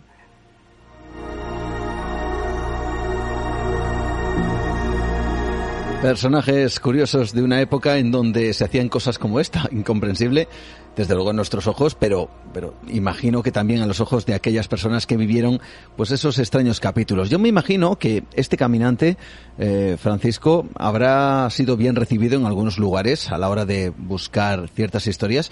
Yo no sé si habrá sido justo todo, todo lo contrario, no tan bien recibido en algunos lugares donde iba en busca de estas leyendas. No, por norma general, Juan, la gente, eh, bueno, si, si el caminante va eh, humildemente, sobre todo para empaparse de ese conocimiento que te decía yo, que parece invisible, ¿no? Pero que es el que verdaderamente forma la cultura eh, de un pueblo, pues eh, prácticamente en todos los lados era bien recibido y es más, cuando se ganaba la confianza de los paisanos del lugar, pues hacía las delicias de, estos, de este interés del caminante por conocer estas historias y leyendas. Y leyendas, Juan, que por un lado, eh, nunca hay que olvidar, y tú bien lo sabes, que la inmensa totalidad de ellas se basan siempre, aunque nos parezcan en un momento dado disparatadas o bizarras, siempre se basan en unos hechos reales. En el libro, aparte de las historias de legendarias, como no, también tocamos historia pura y dura, historia pura y dura que, como te decía, no se refleja quizás en, en, libros antiguos o en viejos tratados, pero que en el, en el magín de la gente eh, en el conocimiento de los vecinos, subsiste, y subsiste además con unas connotaciones a veces trágicas. Si te parece, Juan, podemos contar a una de estas historias que me refiero, que además es un tanto tétrica, como es la leyenda del... La leyenda no, la historia del calzonoso. Si te parece bien, le podemos contar a los oyentes. Adelante. pues, pues fijaros, eh, fíjate, Juan, a, comienzos del siglo XIX, en el Ayuntamiento de Alfoz de Lloredo existían pues bastante ventas, bastante parada de postas, ¿no? Con el, eh, las mercaderías que había, pues entre la parte interior de la, de la región y otros lugares de, de las Asturias de Santiana, de Asturias, etcétera, ¿no? Bien, Pues en una de estas, eh, como te digo, posadas, pues eran antros de mala muerte, ¿no? Donde paraban caminantes, carretas, diligencias, iba a ocurrir un crimen atroz. Un crimen atroz que además fue acusado eh, un personaje muy conocido por toda la comarca y que era totalmente inocente de aquellos hechos tan luctuosos que eh, ocurrieron. Pues mira, eh, como te digo, en una de esas posadas situadas en el Alto de Cildá, era regentada por una, una mujerona, una señora, que yo pienso muchas veces, después de todas las historias que me contaron y de lo que yo he recapitulado al respecto, que quizás aquellas soledades de aquellos pagos, Juan, más propicios y para las bestias, ¿no? Para las carrerías de jabalíes y lobos, pues le hicieron tener eh, esa personalidad, un tanto, como te digo, obviamente, y, y, temperamental. La cosa es que un buen día llegó a la posada de, esta, de esta señora, de esta posadera, una vecina de Cobreces, eh, la cual le hizo saber que se dirigía a Torrelavega para cobrar unos dineros que su marido, emigrante en las Filipinas, le hacía llegar a la capital del Besaya, a la capital, a Torrelavega. Bien, eh, este comentario hizo surgir en la mente un tanto trastornada de esta posadera, pues eh, una sed de envidia y sobre todo de apoderarse de lo que no era suyo, ¿no? De esta manera, eh, un tanto disfrazada, aguardó a la noche a que regresara esta vecina de Cobreces para matarla y apoderarse de lo que traía, de ese dinero que había cobrado de su marido. Bien, Después de, del atroz crimen, esta mujer, ensangrentada totalmente, eh, astutamente, allí dormía cerca de su posada un mendigo conocido como el calzonoso por todos los vecinos, y le intentó eh, acusar. ¿De qué manera? Pues le cambió las ropas que llevaba esta mujer ensangrentada y se las puso al lado de, de este pedigüeño, ¿verdad? Esta mujer, al cabo del tiempo, bueno, pues por supuesto se descubre el, terrible crimen, mm. las autoridades investigan y localizan al pobre Calzonoso con esos ropajes llenos de sangre que por supuesto delataban que él había sido, en teoría, el eh, autor del crimen. Bien, le acusan, le condenan y le condenan a muerte eh, justamente en la Plaza Mayor de Torrelavega, donde eh, se comete bueno, pues la ejecución. La gente pensaba que estaban dando buena justicia y un tanto pues se consolaba ¿no? de que hubiera un criminal menos por las calles. Mm. Y todo quedó de esta manera, hasta que al final de sus días, pasados los años, y cuando esta mujer estaba ya prácticamente a las puertas de la madre, de la muerte, lo que era la verdadera autora del crimen, confesó, confesó su asesinato y dijo, por supuesto, que Calfonoso era pues un inocente. Y bueno, lo que quizás eh, la justicia del hombre, Juan, condenó y erró, eh, la justicia divina pues parece enmendar este, esta equivocación.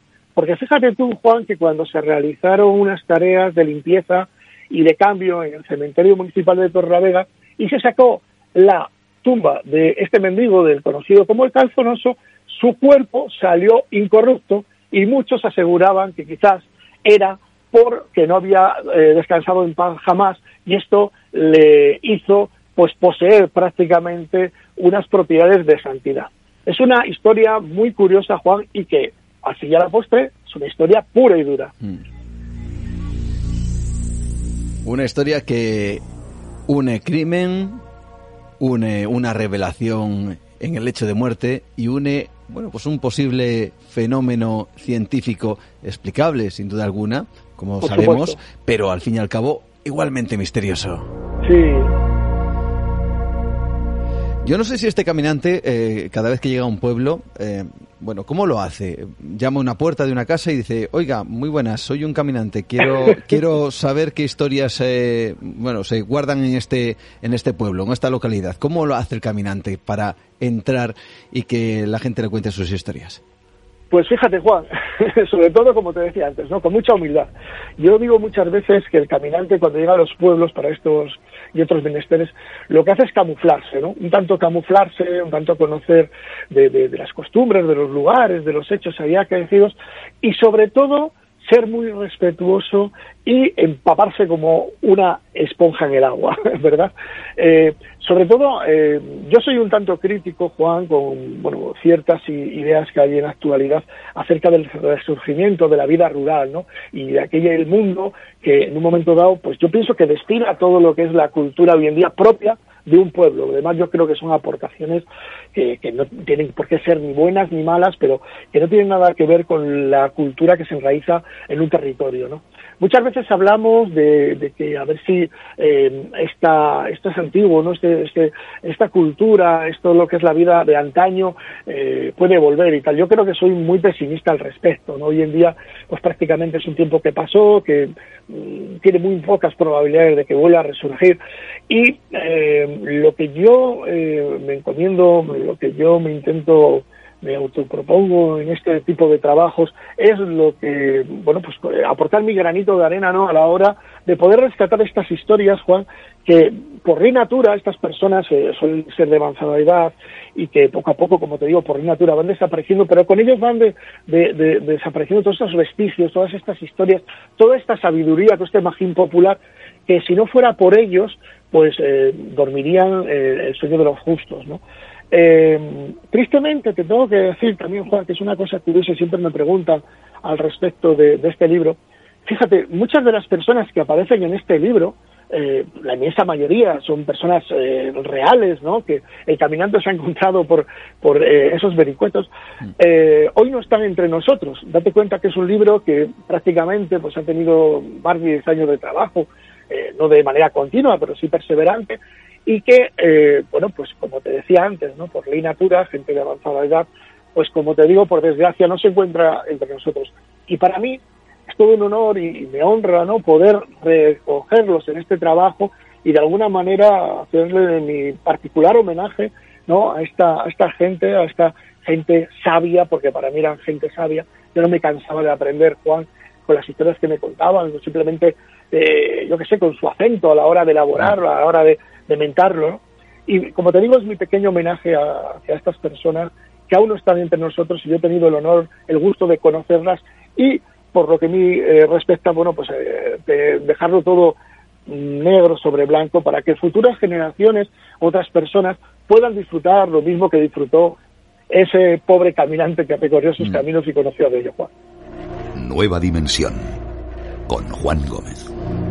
Sin duda hubo una época en donde los pueblos tenían una presencia, bueno, muchísimo más eh, intensa de la que se tiene ahora. Y a pesar de que, bueno, es cierto que ahora mismo los pueblos se ven casi casi como zonas idílicas, casi casi también para pasar el fin de semana, hubo momentos en la historia en donde aparecieron ciertos personajes de renombre que también protagonizaron ciertas cosas curiosas y quizá eso les haya dado una nueva vida, es decir, las historias, las leyendas alrededor de ciertos personajes que visitaron en un momento determinado una localidad hoy casi olvidada, hace que precisamente esa localidad no se olvide.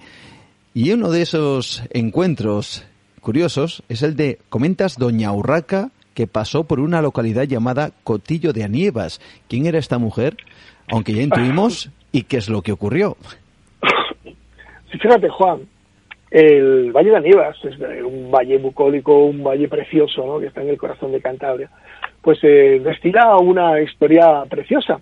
Eh, es una historia, una leyenda que, bueno, aparte de tener muchas versiones, que como buena leyenda que se preste, eh, habla del paso, como bien dices, de una soberana, de nuestra reina en aquellos años, eh, Doña Urraca. Doña Urraca que se encontraba en esos momentos, pues, eh, en guerra, eh, con su propio marido, ya que había tenido sus más y sus menos a la hora de dividir su reino, cuando se habían separado, ¿no? El reino de Castilla y el reino de León, y que, eh, bueno, al parecer aparecía cabizbaja por el Alto de la Cruz, en, este, en esta comarca de Anievas. Eh, fíjate tú que en aquella época, Juan, se encontraba los vecinos de Cotillo de Anievas finalizando lo que era su templo, lo que era su, su bonita iglesia. Eh, estaban terminando el campanario y cuando ven el séquito de Doña Urraca con su monarca propiamente ahí también, eh, apareciendo por el horizonte de su pueblo, pues piensan que ha tenido una que parar con ellos en esos momentos tan, eh, pues, tan importantes que era la fundación de la iglesia del pueblo. Bien, eh, empiezan a tocar las campanas eh, de forma festiva y cuando llega doña Urraca les explica el motivo de haber llegado allí, que se encontraba pues caída por la derrota sufrida y que no quería jacar ni celebraciones ni ningún tipo de dispendio para con ella. Por lo que hizo, eh, bueno, pues eh, que guardaran silencio.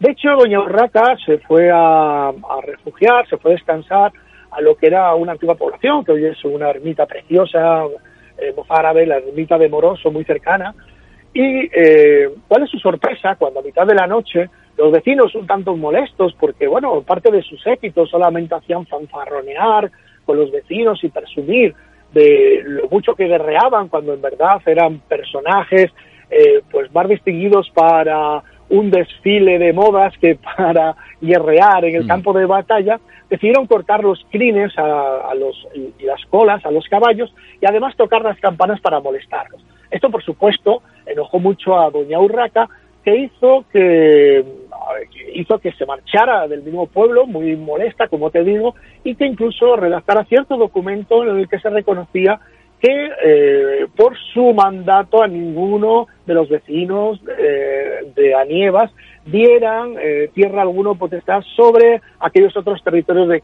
de, de Moroso donde ella se había hospedado aquella noche, aquella desgraciada noche, que los vecinos malvados, según su versión de Aníbal, no lo habían dejado descansar. La verdad es que ese lugar, tanto, eh, tanto el, la ermita eh, de Moroso, como el bosque cercano, como el mismo Valle de Anievas, tiene unas connotaciones mágicas, Juan, y hay eh, docenas de lugares de poder que a cualquiera de los caminantes que se atrevan a emular a este pobre hombre que recorrió aquellos caminos, sin duda que no lo dejarán, eh, eh, podrán apreciar en el mismo terreno que visiten, Juan. Mm. Con una ermita mozárabe, por cierto, ese lugar impresionante y que casi, casi, como he oído alguna vez, es una auténtica postal del Señor de los Anillos y que bueno, nos lleva a esa magia y esa conexión ancestral con, la tierra y con ciertos lugares o ciertos paisajes. Paisajes que también, bueno, entonaron eh, ciertas eh, cuestiones que tienen que ver, yo no sé si esto es así, eh, Fran, con postres y la Armada Invencible. Bizcochos para la Armada Invencible. Bueno, cuéntanos esto porque sin duda es una de esas leyendas, o yo no sé si está documentado históricamente los hechos sucedidos que narras en este trabajo de Potes a Santoña y esas desventuras y aventuras de tu caminante particular. Exactamente, este capítulo no es para nada leyenda, Juan, sino que es una historia dura, pura y dura, que, que se titula Desde Toranzo, bizcocho para la Armada Invencible. ¿Cómo no? Bueno, Toranzo, ¿qué vamos a decir? no Simplemente para reseñar a los eh, oyentes que en el lugar, en lo alto del lugar, se encuentra una, un menir, eh, una piedra enorme colocada en punta que los vecinos eh, la conocen por el nombre de la Piedrona y que al parecer, según los estudios, resulta ser que es un observatorio astronómico, pero con miles de años de antigüedad. Ya de entrada tenemos que el sitio, como antes decíamos de Aníbal, es un tanto mágico. ¿no? Eh, imagínate que ahora, como bien eh, eh, comentabas, ¿no? esa peripecia que tuvieron los de Toranzo con los, la Armada Invencible, fue que a raíz de la batalla que se estaba realizando en el Canal de la Mancha, y que todos conocemos el bueno pues el triste fin que tuvieron para nuestros eh, compatriotas no eh, todo el mundo todo el mundo en la región eh, quería de alguna manera pues colaborar no para el bien de estos bravos soldados fíjate tú estamos hablando de tiempos por supuesto de Felipe II no y cuando en una de las batallas que se estaban eh, se estaban produciendo en el Canal de la Mancha, cuando vinieron a reparar parte de sus embarcaciones, parte de sus naves aquí al puerto de Santander, eh, bueno, pues eh, los vecinos de Toranzo, que por supuesto con el paz que pasaba cruzaba su, su, su, municipio, su territorio, abundantes en molinos, pues decidieron eh, mandar misiva al rey, a Felipe II, diciendo que ellos podían aportar pues lo que eran buenas viandas, ¿no? Una especie de, bizcocho, una especie de galleta elaborado en estos molinos tan abundantes como te digo, a las riberas del río, para eh, poder dar de comer a los bravos, como te digo, a los valientes eh, soldados de la Armada Invencible. Y dicho y hecho, aprobado por, por el monarca esta petición, todos los vecinos de Toranzo se dedicaron, unos pues a traer eh, lo que es el trigo de Castilla y de otros lugares, eh, otros para realizar la molienda, otros para eh, preparar los hornos donde se horneaba, como te digo, esta especie de bizcocho, esta especie de galleta que, que se elaboró para dar estas viandas a los, a los soldados. Y de esta manera Toranzo siempre será recordado, sobre todo en este aspecto un tanto culinario, ¿no? Eh, pues el, bizcocho que se elaboró aquí en este valle para nuestra insignia armada invencible, Juan.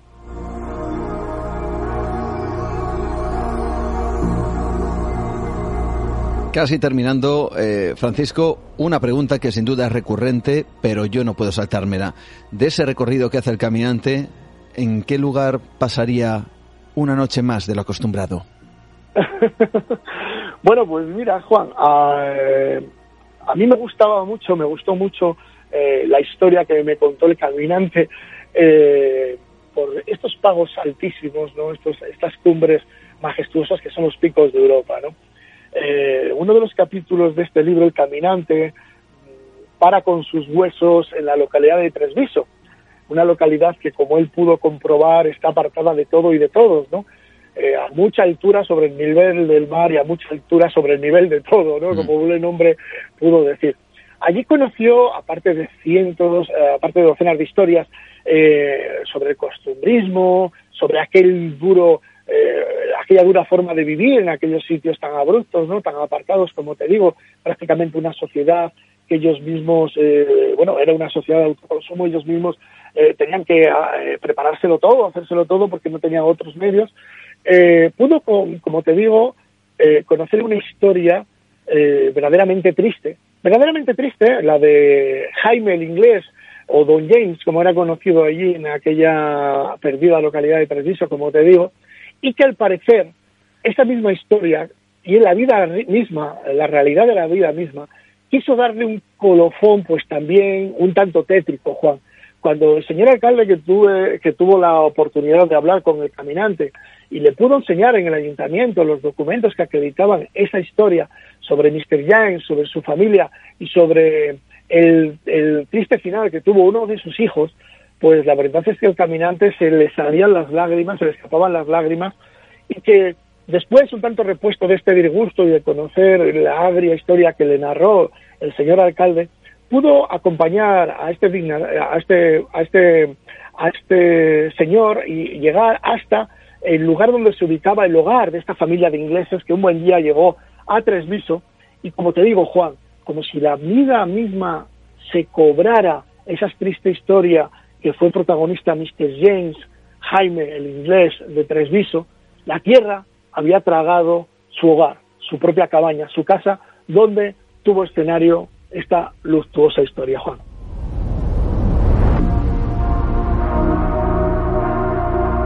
lugares donde pasear, lugares donde disfrutar, lugares donde asombrarse con los increíbles paisajes, pero también lugares de leyenda. De verdad, muchísimas gracias, Francisco Renato Carrandi, por estar con nosotros en Nueva Dimensión una vez más. Muchísimas gracias a ti, Juan, y siempre es un placer hablar contigo. Un abrazo fuerte. Un abrazo.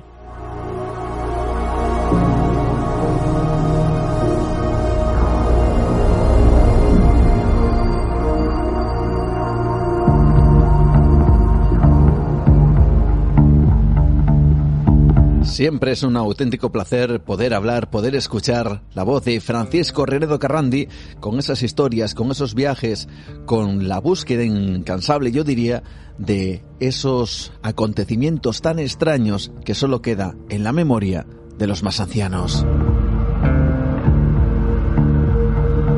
Seguimos adelante, avanzamos en nueva dimensión. Recordamos nuestras vías de contacto siempre abiertas para esta gran familia dimensionaria en Facebook, Nueva Dimensión o mi perfil Juan Gómez Ruiz en Twitter, arroba Nueva de Radio, en Instagram Nueva Dimensión Radio, nuestro email nueva de radio arroba gmail.com.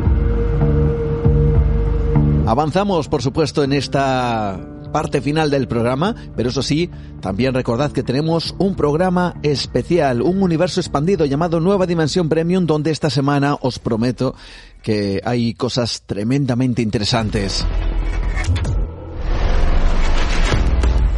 Fijaos bien, hace una semana exactamente estuvimos eh, dando la oportunidad para todos vosotros de escuchar al menos algunas de las frases que componen una entrevista realmente especial. Una entrevista a uno de los miembros de las Tax Force norteamericanas.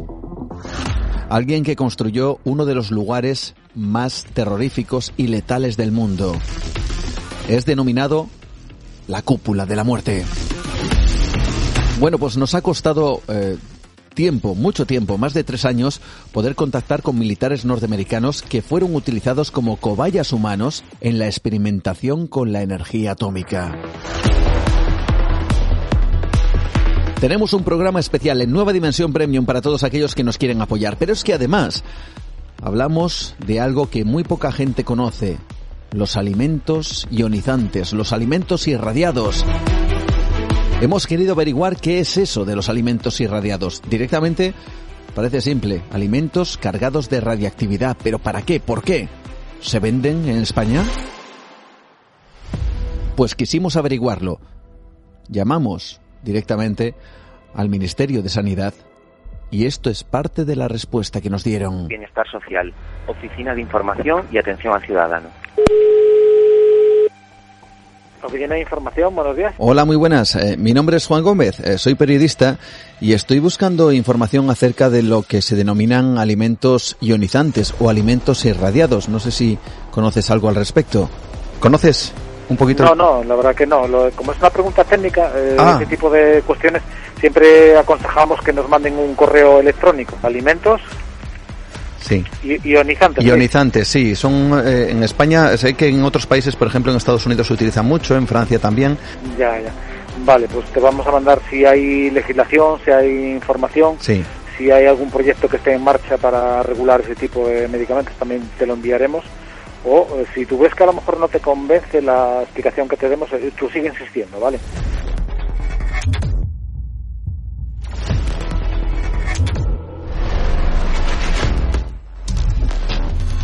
Eso será en Nueva Dimensión Premium. De hecho, es esta semana en Nueva Dimensión Premium. Y por cierto, seguimos avanzando porque tenemos citas especiales para todos vosotros, citas en donde nos vamos a encontrar por fin cara a cara, yo diría que citas en donde desde luego el misterio va a tener sin duda alguna una sensación totalmente diferente a lo que hemos estado viviendo durante todo este tiempo, este año largo ya de pandemia. Así que por fin yo creo que ya nos podemos encontrar. De hecho tenemos citas, si nada falla, evidentemente, en, en diferentes puntos de España. El día 25 de septiembre nos encontramos nada más y nada menos que en Córdoba, en un congreso especial. También nos vamos a encontrar días 2, 3 de octubre, es decir, la semana siguiente. Nos vamos a encontrar en Madrid, en el Congreso de Misterios de la Historia, en concreto el octavo Congreso de Misterios y Enigmas de la Historia y que desde luego representa todo un auténtico, yo diría que placer, ¿no? Ahí estaremos buenos amigos Enrique de Vicente, también estará Javier Sierra, también estará Laura Falcó, Josep Guijarro, en fin, un montón de amigos en ese Congreso especial en Toledo, día 2, 3 de octubre. Pero es que ese mismo mes, a finales, estaremos en Torrelavega en otro congreso especial que se va a realizar, imagino, espero también, con un buen montón de amigos para compartir, para conectar con el mundo del misterio. Y si queréis ver Nueva Dimensión en directo, cita, pues poco tiempo después, un par de semanas después, porque estaremos el día 13 de noviembre en Zaragoza haciendo nueva dimensión en directo en el marco de un congreso que también se va a celebrar con un buen montón de amigos. Todas estas, todas estas informaciones, todos estos congresos, los detalles los iremos dando poco a poco aquí en el programa, además con sus organizadores. En definitiva, esto hace que nos unamos mucho más y que compartamos misterios de manera mucho más directa.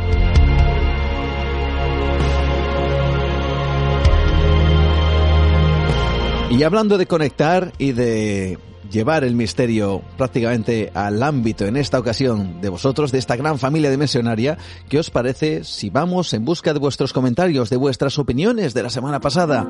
El programa que estuvo cargado de muchos contenidos, estuvimos hablando con Eric Fratini de los secretos del Mossad, el servicio de inteligencia israelí. Estuvimos hablando con nuestro compañero Pablo Tresgallo Vallejo, esa historia de la desconocida del Sena, ese cuerpo del cual se extrajo el rostro, la cara, que formó parte de algo que a día de hoy desde luego sería imposible, como una especie de figura icónica de la moda, algo tremendo, teniendo en cuenta que ese rostro, esa máscara que se realizó de ese cadáver, pues sigue siendo un personaje aún a día de hoy totalmente desconocido. Estuvimos con José Manuel Nieves hablando de la Tierra en un momento de su evolución donde era una auténtica bola de hielo. Bueno, pues ahí incluso existía, dicen, la posibilidad de vida. La pole, como siempre, que nos encanta, extraordinaria, que inicia en esta ocasión Dharma Estudio. Luis Miguel de Pamplona también le sigue. JS Montoya, muchas gracias equipo por este gran esfuerzo. Gracias una vez más a Chari Sánchez que dice Dios bendiga el programa. Emilio José Sánchez Morilla, también Hugo Vila, también Pilar, que como siempre está ahí. Y nos comenta, Fratini tiene que tener mucho conocimiento de las cloacas del mundo. Está bien que las cuente. Brandt, en clase de arte, teníamos varias copias en escayola del rostro de la joven ahogada. La utilizábamos como modelo para dibujarla. Para que veáis, amigos, que la historia de la desconocida del Sena y ese rostro, esa máscara que se extrajo precisamente porque se creía que tenía un gesto realmente especial, ha marcado incluso hasta a día de hoy las escuelas de arte. Bocafuego que comenta, vaya lujazo de programa. Gracias Juan por hacer este programa de continuo, sin descanso, sin vacaciones, durante años, de buena factura y cada vez mejor. Un abrazo a ti y a todo el equipo. Gracias Bocafuego. Ahí estamos y ahí seguiremos este verano sin vacaciones para todos vosotros. Anónimo que nos dice magnífico como siempre y nosotros como siempre os pedimos si puede ser pues una firmita en caso de que no tengáis eh, una identidad en iVox pues una firmita simplemente para, para un nombre para identificaros nada más. Ramón Finca Menéndez que nos dice un gran programa podcast de lo mejor que hay en la parrilla. Llevo siguiéndolo desde hace un tiempo. Enhorabuena. Gracias Ramón. Iván que nos dice no sé cómo dar las gracias a estos programas tan magníficos que hacéis Juan. Tu esfuerzo da entretenimiento, sorpresa, miedo, risa y sobre todo misterio de calidad. Gracias Iván. Bego, buenas noches, nos dice gracias por vuestro vuestro esfuerzo. Noviembre Negro comenta excelente programa, muchas gracias por su trabajo y mi reconocimiento para Pablo Tresgallo Vallejo. Ídolo, comenta saludos desde la Ciudad de México. Anónimo, también otro anónimo, entendemos que dice Nieves, en este caso no le llena del todo. Dice que le aburre, que pueden que los temas sean realmente interesantes, que sí se habla de ciencia, pero, pero que le resulta, dice que una tosta mi arma. Bueno, pues ahí está, las opiniones de todos en cada uno de los temas que tocamos aquí en Nueva Dimensión. Marta Prieto también, preciosa historia de la bella desconocida del Sena. Siempre un placer oír a Eric Fratini. Laura Roslin, ¿desde cuándo un asesinato es democrático? Comenta. Bueno, es un apunte que comenta, evidentemente que esto estará en alguna parte del programa, quizá eh, en la primera parte donde hablábamos del Mossad, o hablaba más bien nuestro invitado Eric Fratini del Mossad y sus secretos, y no sé en qué contexto, eh, bueno, marcas este apunte, habría que revisarlo evidentemente, y estaría bien, en caso de que hagáis estos apuntes, pues también hacer alguna referencia más porque las cosas ya sabemos que todas sacadas justamente de su marco, pues muchas veces se interpretan de manera errónea o no como quizá el invitado pretende. Temple, o Temple, mejor dicho, programazo con el añadido de Pablo, qué grande. Y por último, Jonanir08 que dice, un programa de lujo, un millón de gracias Juan. Ahí están los comentarios de esta gran familia dimensionaria a través de nuestro podcast en ivox.com, pero también nos puedes escuchar en iTunes, en Spotify, en Google Podcast y en otras plataformas en donde este programa tiene cabida. Lo dicho, esto es Nueva Dimensión y vosotros sois también protagonistas. Y ahora sí, vamos a seguir adelante porque me gustaría transformar un poco el ambiente del programa en esta última parte y vamos en busca de las hileras de los cementerios donde entre ellas nos encontramos ciertos secretos. Porque las tumbas guardan mensajes, guardan ciertos códigos, muchas veces pasan desapercibidos. Es cierto que cada vez eh, visitamos menos los cementerios, ¿no? Sin embargo, hay incluso auténticas obras de arte que han sido realizadas con esa intención, ese arte funerario. Pero también hay tumbas que sus moradores quisieron dejar un mensaje para aquellos que las visitaran. Bueno, hay muchas historias en relación con los cementerios y con ciertas tumbas que guardan su misterio. Por eso, en este instante, vamos en busca de algunas de estas historias y lo hacemos con Jesús Manuel Segado, que está esta noche con nosotros. Jesús Manuel, ¿qué tal? Muy buenas noches, bienvenido a Nueva Dimensión, ¿cómo estás? Buenas noches, Juan, ¿qué tal? Esquivamos el cementerio cuando tienen de verdad muchísimas sorpresas, ¿no es cierto? Efectivamente. Eh, creo que es cuestión de, del modo de vida que llevamos, ¿no? Todo lo que molesta, todo lo que nos parece incómodo, de alguna manera, pues tratamos de dejarlo lejos, ¿no? Y, supongo que, como, como a mí me pasa, pues le pasará a todo el mundo, que el caso de la muerte, pues es lo más incómodo que, puede sucederte. Mm. Entonces, hay que dejar de un lado eh, la muerte y todo lo que tenga que ver con ella. Pero, claro, estamos perdiéndonos gran parte de, los tesoros, del patrimonio, de los secretos que, que encierran los cementerios, las criptas, las tumbas. Mm. Es, eh, déjame que te presente, eres licenciado en Historia del Arte, especialista en arqueología, has publicado más de 40 artículos, editado varios libros, entre ellos este que presentamos, Tumbas Misteriosas, y yo no sé si a ti te han mirado alguna vez con cara rara cuando has dicho eso de, oye, me voy a, me voy a visitar un cementerio, a ver, a ver si había alguna tumba, ¿no te, ¿no te han dicho algo en casa? Claro que sí, eh, constantemente, ¿no? Eh, y si no visito en, eh, en, muchos de mis viajes en, durante más tiempo los cementerios es porque, porque bueno, porque llevo algún acompañante o, o algún compañero de viaje, mi mujer, ¿no? Mm. Y entonces a ellos sí que no les gusta. Pero bueno, siempre trato de, hacer una visita de, rigor a, esos lugares, a esos mausoleos, a los cementerios incluso, ¿no? Si, si el horario lo, permite. Mm. Eh, pregunta obligada, evidentemente. ¿Qué tienen los cementerios que tanto te atraen y cuáles son algunos de esos misterios que mm, me gustaría que nos adelantaras lo que nos vamos a encontrar precisamente en este libro? Pues a lo primero que comentaba Juan, eh, yo creo que, que los cementerios atraen y, espantan, ¿no? Si, se me permite la, la, expresión, mm. eh, aparte iguales, porque, claro, estamos hablando de la muerte, estamos hablando de la muerte, del lugar donde, donde nadie quiere ir, ¿no?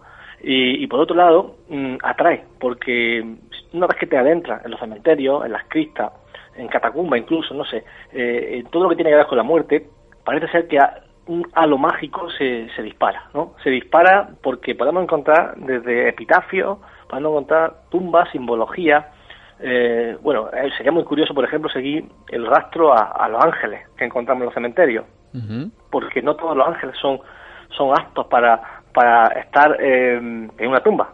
Ah, hay algunos hay algunos que son guardianes, otros que son psicopompos, dependiendo, ¿no? Podemos encontrar una serie de, de historias, bueno, que, es, que son un mundo apasionante y, que, no acabaríamos de hablar nunca. Pero también encontramos epitafios, epitafios que nos están indicando el modo de vida o el humor que podía tener incluso eh, la persona que está ahí enterrada. Y muchas personas piensan que este libro va de muerte y, algunos comentarios en las redes sociales pues me dicen, bueno, me da un poco yuyu, ¿no? Me da un poco hacia atrás. Pero claro, eh, hay que entender que este libro no va de muerte, sino de vida, de vida extraña, de personajes curiosos. Eh, bueno, y el neso o el vehículo que une a, a toda esta estos casos curiosos que presento en las páginas del libro es la muerte, la muerte y las tumbas, porque a través de las tumbas, de los cementerios, de los epitafios, podemos entender el modo de vida que llevaron ciertas personas.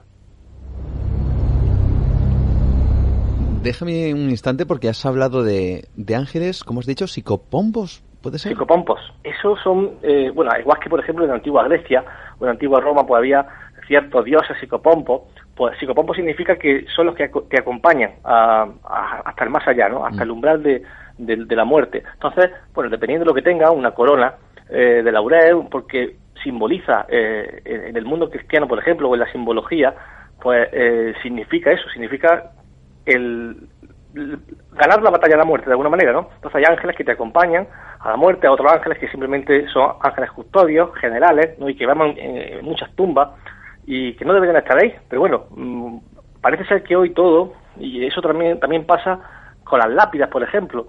Eh, parece que todo se ha sistematizado de alguna forma, todo está industrializado y, nadie, nadie atiende a, los epitafios, son eh, todas las lápidas muy parecidas, iguales. Y claro, eso no lo encontramos en el siglo XIX. En el siglo XIX encontramos otra cosa, encontramos una auténtica cultura, cultura de la muerte, de alguna forma. La cultura de la muerte, pero también las curiosidades que aparecen en esos cementerios y en esas tumbas. ¿Qué te parece si vamos a viajar por algunos de estos enclaves que tú describes en estas tumbas misteriosas? con un autor muy conocido. Luego hablaremos de por qué esa conexión entre autores, escritores con tumbas que tienen sus, vamos a decir, sus misterios o sus secretos. Y una de ellas, un escritor levantando la tumba con su mano derecha, iniciando ese viaje, dicen que hacia, hacia la eterna juventud, desde la inmortalidad. Julio Verne, ¿qué nos puedes hablar de esta tumba? Bueno, Julio Verne eh, Julio Verne eh, tiene su tumba eh, en Francia, el cementerio de, la Madeleine de Damiens. Aquí nos encontramos con algo muy sencillo, un cementerio muy sencillo, con todas sus tumbas que evocan al romanticismo, las tumbas actuales, y luego ya hay un enclave rodeado de, árboles donde te encuentras algo totalmente mágico, ¿no? El sitio es mágico y, es algo que, bueno, que yo creo que cuando se ve eh, se percibe perfectamente. Encontramos a, un Julio Verne, marmóreo, gigante, musculoso, eh, que sale de la tumba, rompe la lápida sepulcral que se apoya en, la poderosa espalda eh, y como tratando de escapar del sudario, estira su mano hacia el cielo a, la vez que apunta con, con, su mirada. Y el epitafio que tú decías, que tú apuntabas muy bien, hacia la inmortalidad y eterna juventud, eso fue el epitafio o el nombre con el que titularon a esta tumba eh, Albert Ross, eh, el escultor que, diseñó la tumba junto a Verne, unos años antes de, estrenar la tumba. Pero lo cierto es que cuando se estrenó la tumba, cuando se, colocó ese monumento funerario de Julio Verne, tras la muerte del autor, ese nombre no aparece por ninguna parte. Mm. Pero sí que encontramos a Julio Verne escapando de la tumba, ¿no? Como si fuera eh, de alguna manera inmortal.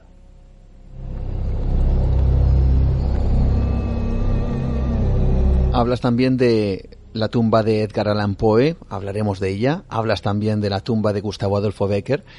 ¿Qué tiene que ver los escritores quizá con ese último momento, ese epitafio final o ese legado final en sus tumbas? ¿Tiene esa conexión? Quizá por, por ser escritores, por dejar precisamente su última obra clavada en el mármol. Pues yo creo que sí. Creo que algo, algo hay que lo une. Eh, simplemente por el hecho de ser genio, mmm, escritores, creo que podrían estar ligados de alguna manera a la cultura. Y quizá ese, ese afán por conocer, pues lo llevó a, tratar de ir un poco más allá. Eh, es el mm. caso, por ejemplo, que comentábamos antes de Julio Verne.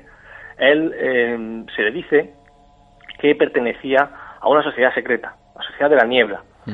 Y, bueno, junto a otros, ¿no? Junto a otros escritores, a otros artistas, a otros pintores, eh, incluso Eugène Delacroix, que, cuya tumba está en, en Père en París, pues también es muy curioso, ¿no? Se decía que también pertenecía a esa orden secreta.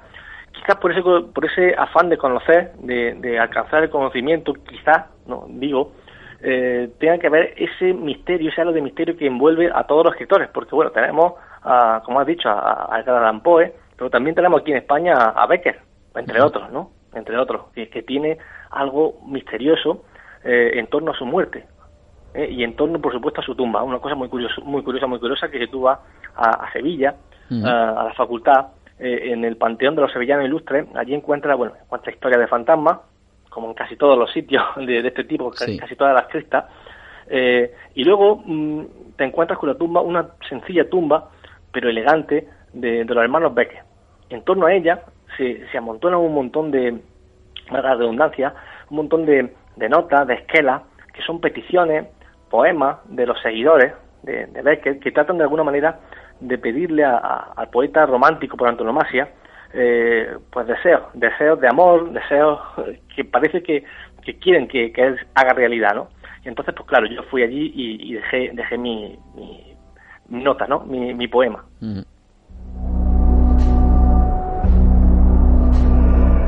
Un lugar que, como comentas, se ha convertido prácticamente en un centro mágico en donde se busque precisamente que un fallecido haga a través de, su tumba, como ese último legado, pues eh, el, conseguir aquellos objetivos que uno desea en vida y se acercan allí a dejar sus, sus poemas o sus frases o sus peticiones, algo absolutamente alucinante.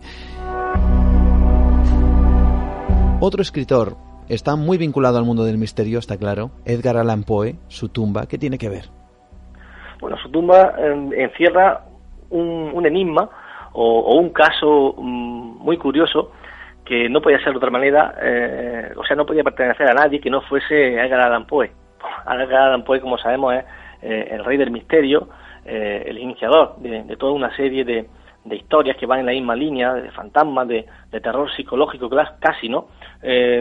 algo que nos falta hoy día, porque hoy día todo el terror se basa en las subidas de volumen, en los sustos, y, y no, Edgar Allan Poe te hacía, te hacía pensar. Mm. él tiene algo muy curioso, y es que tuvo varias tumbas, tuvo varias tumbas hasta, hasta que fue enterrado de manera digna, y en la última tumba que, que, tuvo la actual, la que, podemos ver en la actualidad, eh, digamos que se cierne una especie de halo de misterio. ¿Por qué? Porque en una fecha señalada, que los, que los lectores podrán encontrar perfectamente reseñada en el libro, y que no quiero desvelar, eh, la tumba de Edgar Poe recibe una visita.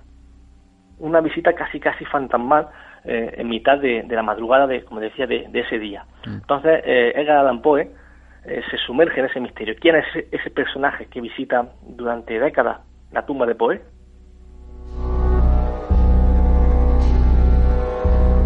Imaginamos que desde luego dejas algunas claves en el libro para que los lectores, obviamente, quieran o intenten al menos averiguar alguna de estos, algunos de estos secretos y dar respuesta a alguna de estas preguntas. Yo no sé si, si Manuel Jesús eh, ha estado enfrente que seguro que sí, de alguna tumba que le que había producido algo especial, algo algo intenso, que has dicho, caray, aquí hay algo más.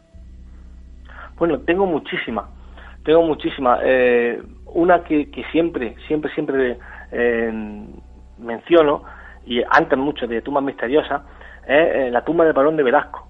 Es una crista que se encuentra en, en Arjona, en Jaén, muy cerca, muy cerca de donde yo vivo.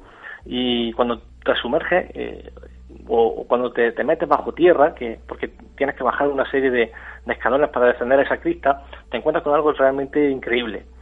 Una crista eh, que tiene una bóveda vaída, hecha de, mosaico dorado y con vivos colores. Un pantocrator te, recibe, pero invertido, un pantocrator de revés. Es una cosa muy curiosa. Con cuatro ángeles serafines que, que están eh, flanqueando eh, por sus cuatro flancos al Cristo Pantocrator y que tienen unos símbolos muy curiosos. Están llenos de ojos, eh, tienen cuatro alas, eh, casi casi hay una especie de ruedas extrañas que forman un ocho acostado que, que recuerdan mucho al símbolo del infinito, ¿no? al más allá. Y luego encontramos tres, eh, tres esculturas hechas en mármol de Carrara, que son las tres virtudes teologales. Curiosamente, esas mm, esculturas estaban puestas sobre una especie de mecanismo extraño, con engranajes, con raíles, que parece salir de una novela de misterio mm. y, que se, se, movían hacia el centro de esa eh, crista para dejar mm, a la vista los, nichos en los que se enterraban, ¿no? en los que se metían los, ataúdes. Pues ese lugar es un lugar mágico. Y bueno, ahí estuvimos, hemos estado muchísimas veces y he llevado a, diferentes compañeros de, del mundo de la investigación, de la divulgación, Jesús Callejo, por ejemplo, mm. eh, David Eliche.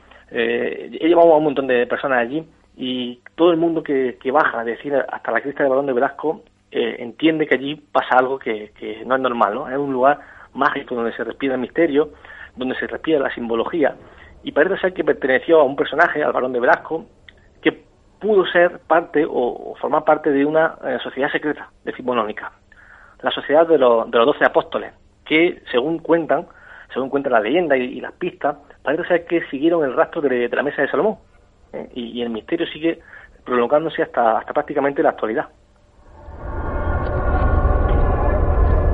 Has dicho algo muy interesante acerca de esta, de esta tumba, en concreto, la cripta del varón de Velasco, porque hablas de ciertos mecanismos o ciertos elementos que parecen moverse, y tú recoges en el libro también otro lugar, un mausoleo, es el mausoleo Courtois, y hablas de él como una máquina del tiempo. Efectivamente, eso es una leyenda que encontramos en el cementerio de Brompton, eh, en Londres, es uno de los, de los cementerios, de los siete magníficos cementerios, y hay un mausoleo muy curioso que, que por su forma, pues digamos que destaca dentro de, del cementerio. Y encontramos algo realmente escalofriante. Una leyenda que, que dice que ese mausoleo no se puede abrir desde los años 80 y que ya no resulta extraño, porque si tú acudes al, al archivo, Mm. o bueno, pues, la legislación de- del siglo XIX, en aquel momento cuando se están los cementerios se están construyendo y empiezan a proliferar el diseño, ¿no? el urbanismo de la muerte, casi, ¿no? Podemos llamarlo así, pues eh, había algo que era esencial, que era cuando tú hacías un panteón familiar, necesitaba entregar un proyecto de construcción aprobado por un arquitecto, eh, en fin, que, tuviera las pautas ah, adecuadas para, para la legislación de, de aquel momento. Y encontramos con que eh, no existen no existen planos del mausoleo Courtois. Y además, si tú quieres ver el mausoleo Courtois por dentro, eh, lo- los, los del cementerio, los guardias del cementerio, no tienen llave, Porque esa llave parece ser que se perdió en el año 80.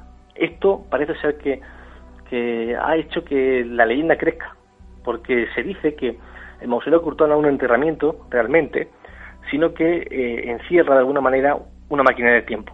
Una máquina del tiempo o una máquina que hace que te teletransporte, digamos, a otros lugares, a otros cementerios, como por ejemplo en París, en, en Edimburgo, no sé. La leyenda eh, abarca muchísimo, muchísimo.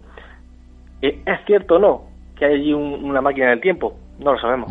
No lo sabemos y creo que no lo vamos a ver nunca, porque todos los personajes eh, implicados eh, en esta historia, una trama donde hay una mujer, donde hay varios eh, personajes eh, que tienen que ver con el misterio, con la egiptología, con, con eh, la, digamos de alguna forma, la ingeniería, un inventor, incluso de armas, parece ser que conformaron un- toda una trama que tiene que ver con esto, con los viajes en el tiempo. Entonces, la desaparición de o la desaparición o la muerte ¿no? de, estos personajes casi casi a la misma vez incluso las familias de, de algunos de estos personajes murieron varios miembros de la familia eh, en cuestión de meses parece ser que eh, dio pie a que la gente pensara que no habían muerto sino que habían viajado prácticamente eh, en el tiempo Pues muchísimas gracias de verdad por estar esta noche con nosotros y por transportarnos a través de las hileras de ciertos cementerios en busca de esos misterios en las tumbas. De verdad, muchísimas gracias por estar esta noche con nosotros en Nueva Dimensión. muchísimas gra- gracias a ti Juan y bueno un abrazo para, para vuestra audiencia un abrazo Un placer.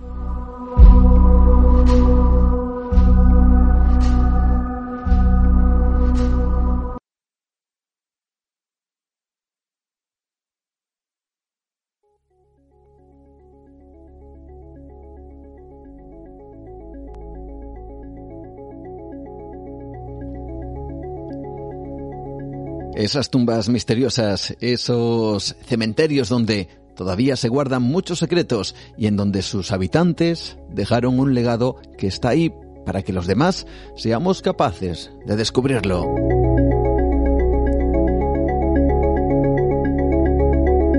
Hasta aquí hemos llegado en el programa de esta noche Nueva Dimensión. Dos horas de radio, dos horas de misterios, dos horas de curiosidades, dos horas en donde hemos compartido, yo espero que muchas cosas, con esta gran familia dimensionaria.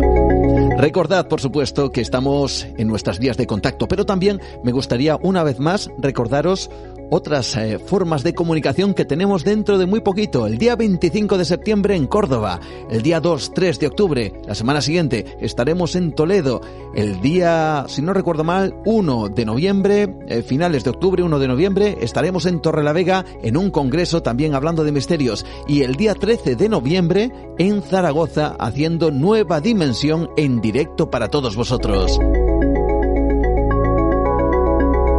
Así que vamos apuntando esas fechas en el calendario y estaremos desde luego encantadísimos de poder por fin vernos y mirarnos a los ojos.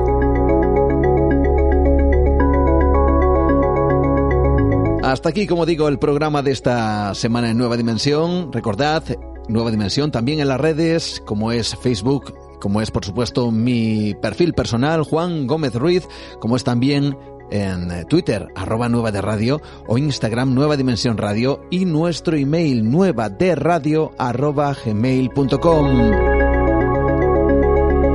Poco a poco cerrando esta ventana al misterio, poco a poco resolviendo que existen precisamente cosas irresolubles en este mundo y por eso eh, hacemos esto. que se llama Nueva Dimensión.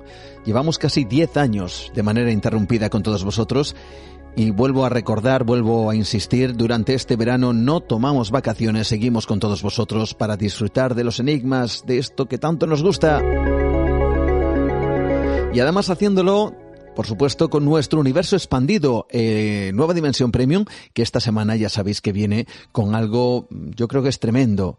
Las declaraciones de uno de los miembros de, de la Task Force en, en, Estados Unidos en la construcción de lo que fue llamado la cúpula de la muerte, además del uso de militares y de personal civil, incluso nativos de ciertas islas, para ser convertidos en cobayas humanos. También la, vamos a decir, la particularidad que tienen ciertos alimentos que se llaman ionizantes o irradiados. ¿Existen en España? Hemos llamado al Ministerio de Sanidad y hemos preguntado sobre esta cuestión y hemos buscado información. Hubo una llamada. Lo que hubo después lo podéis descubrir en Nueva Dimensión Premium.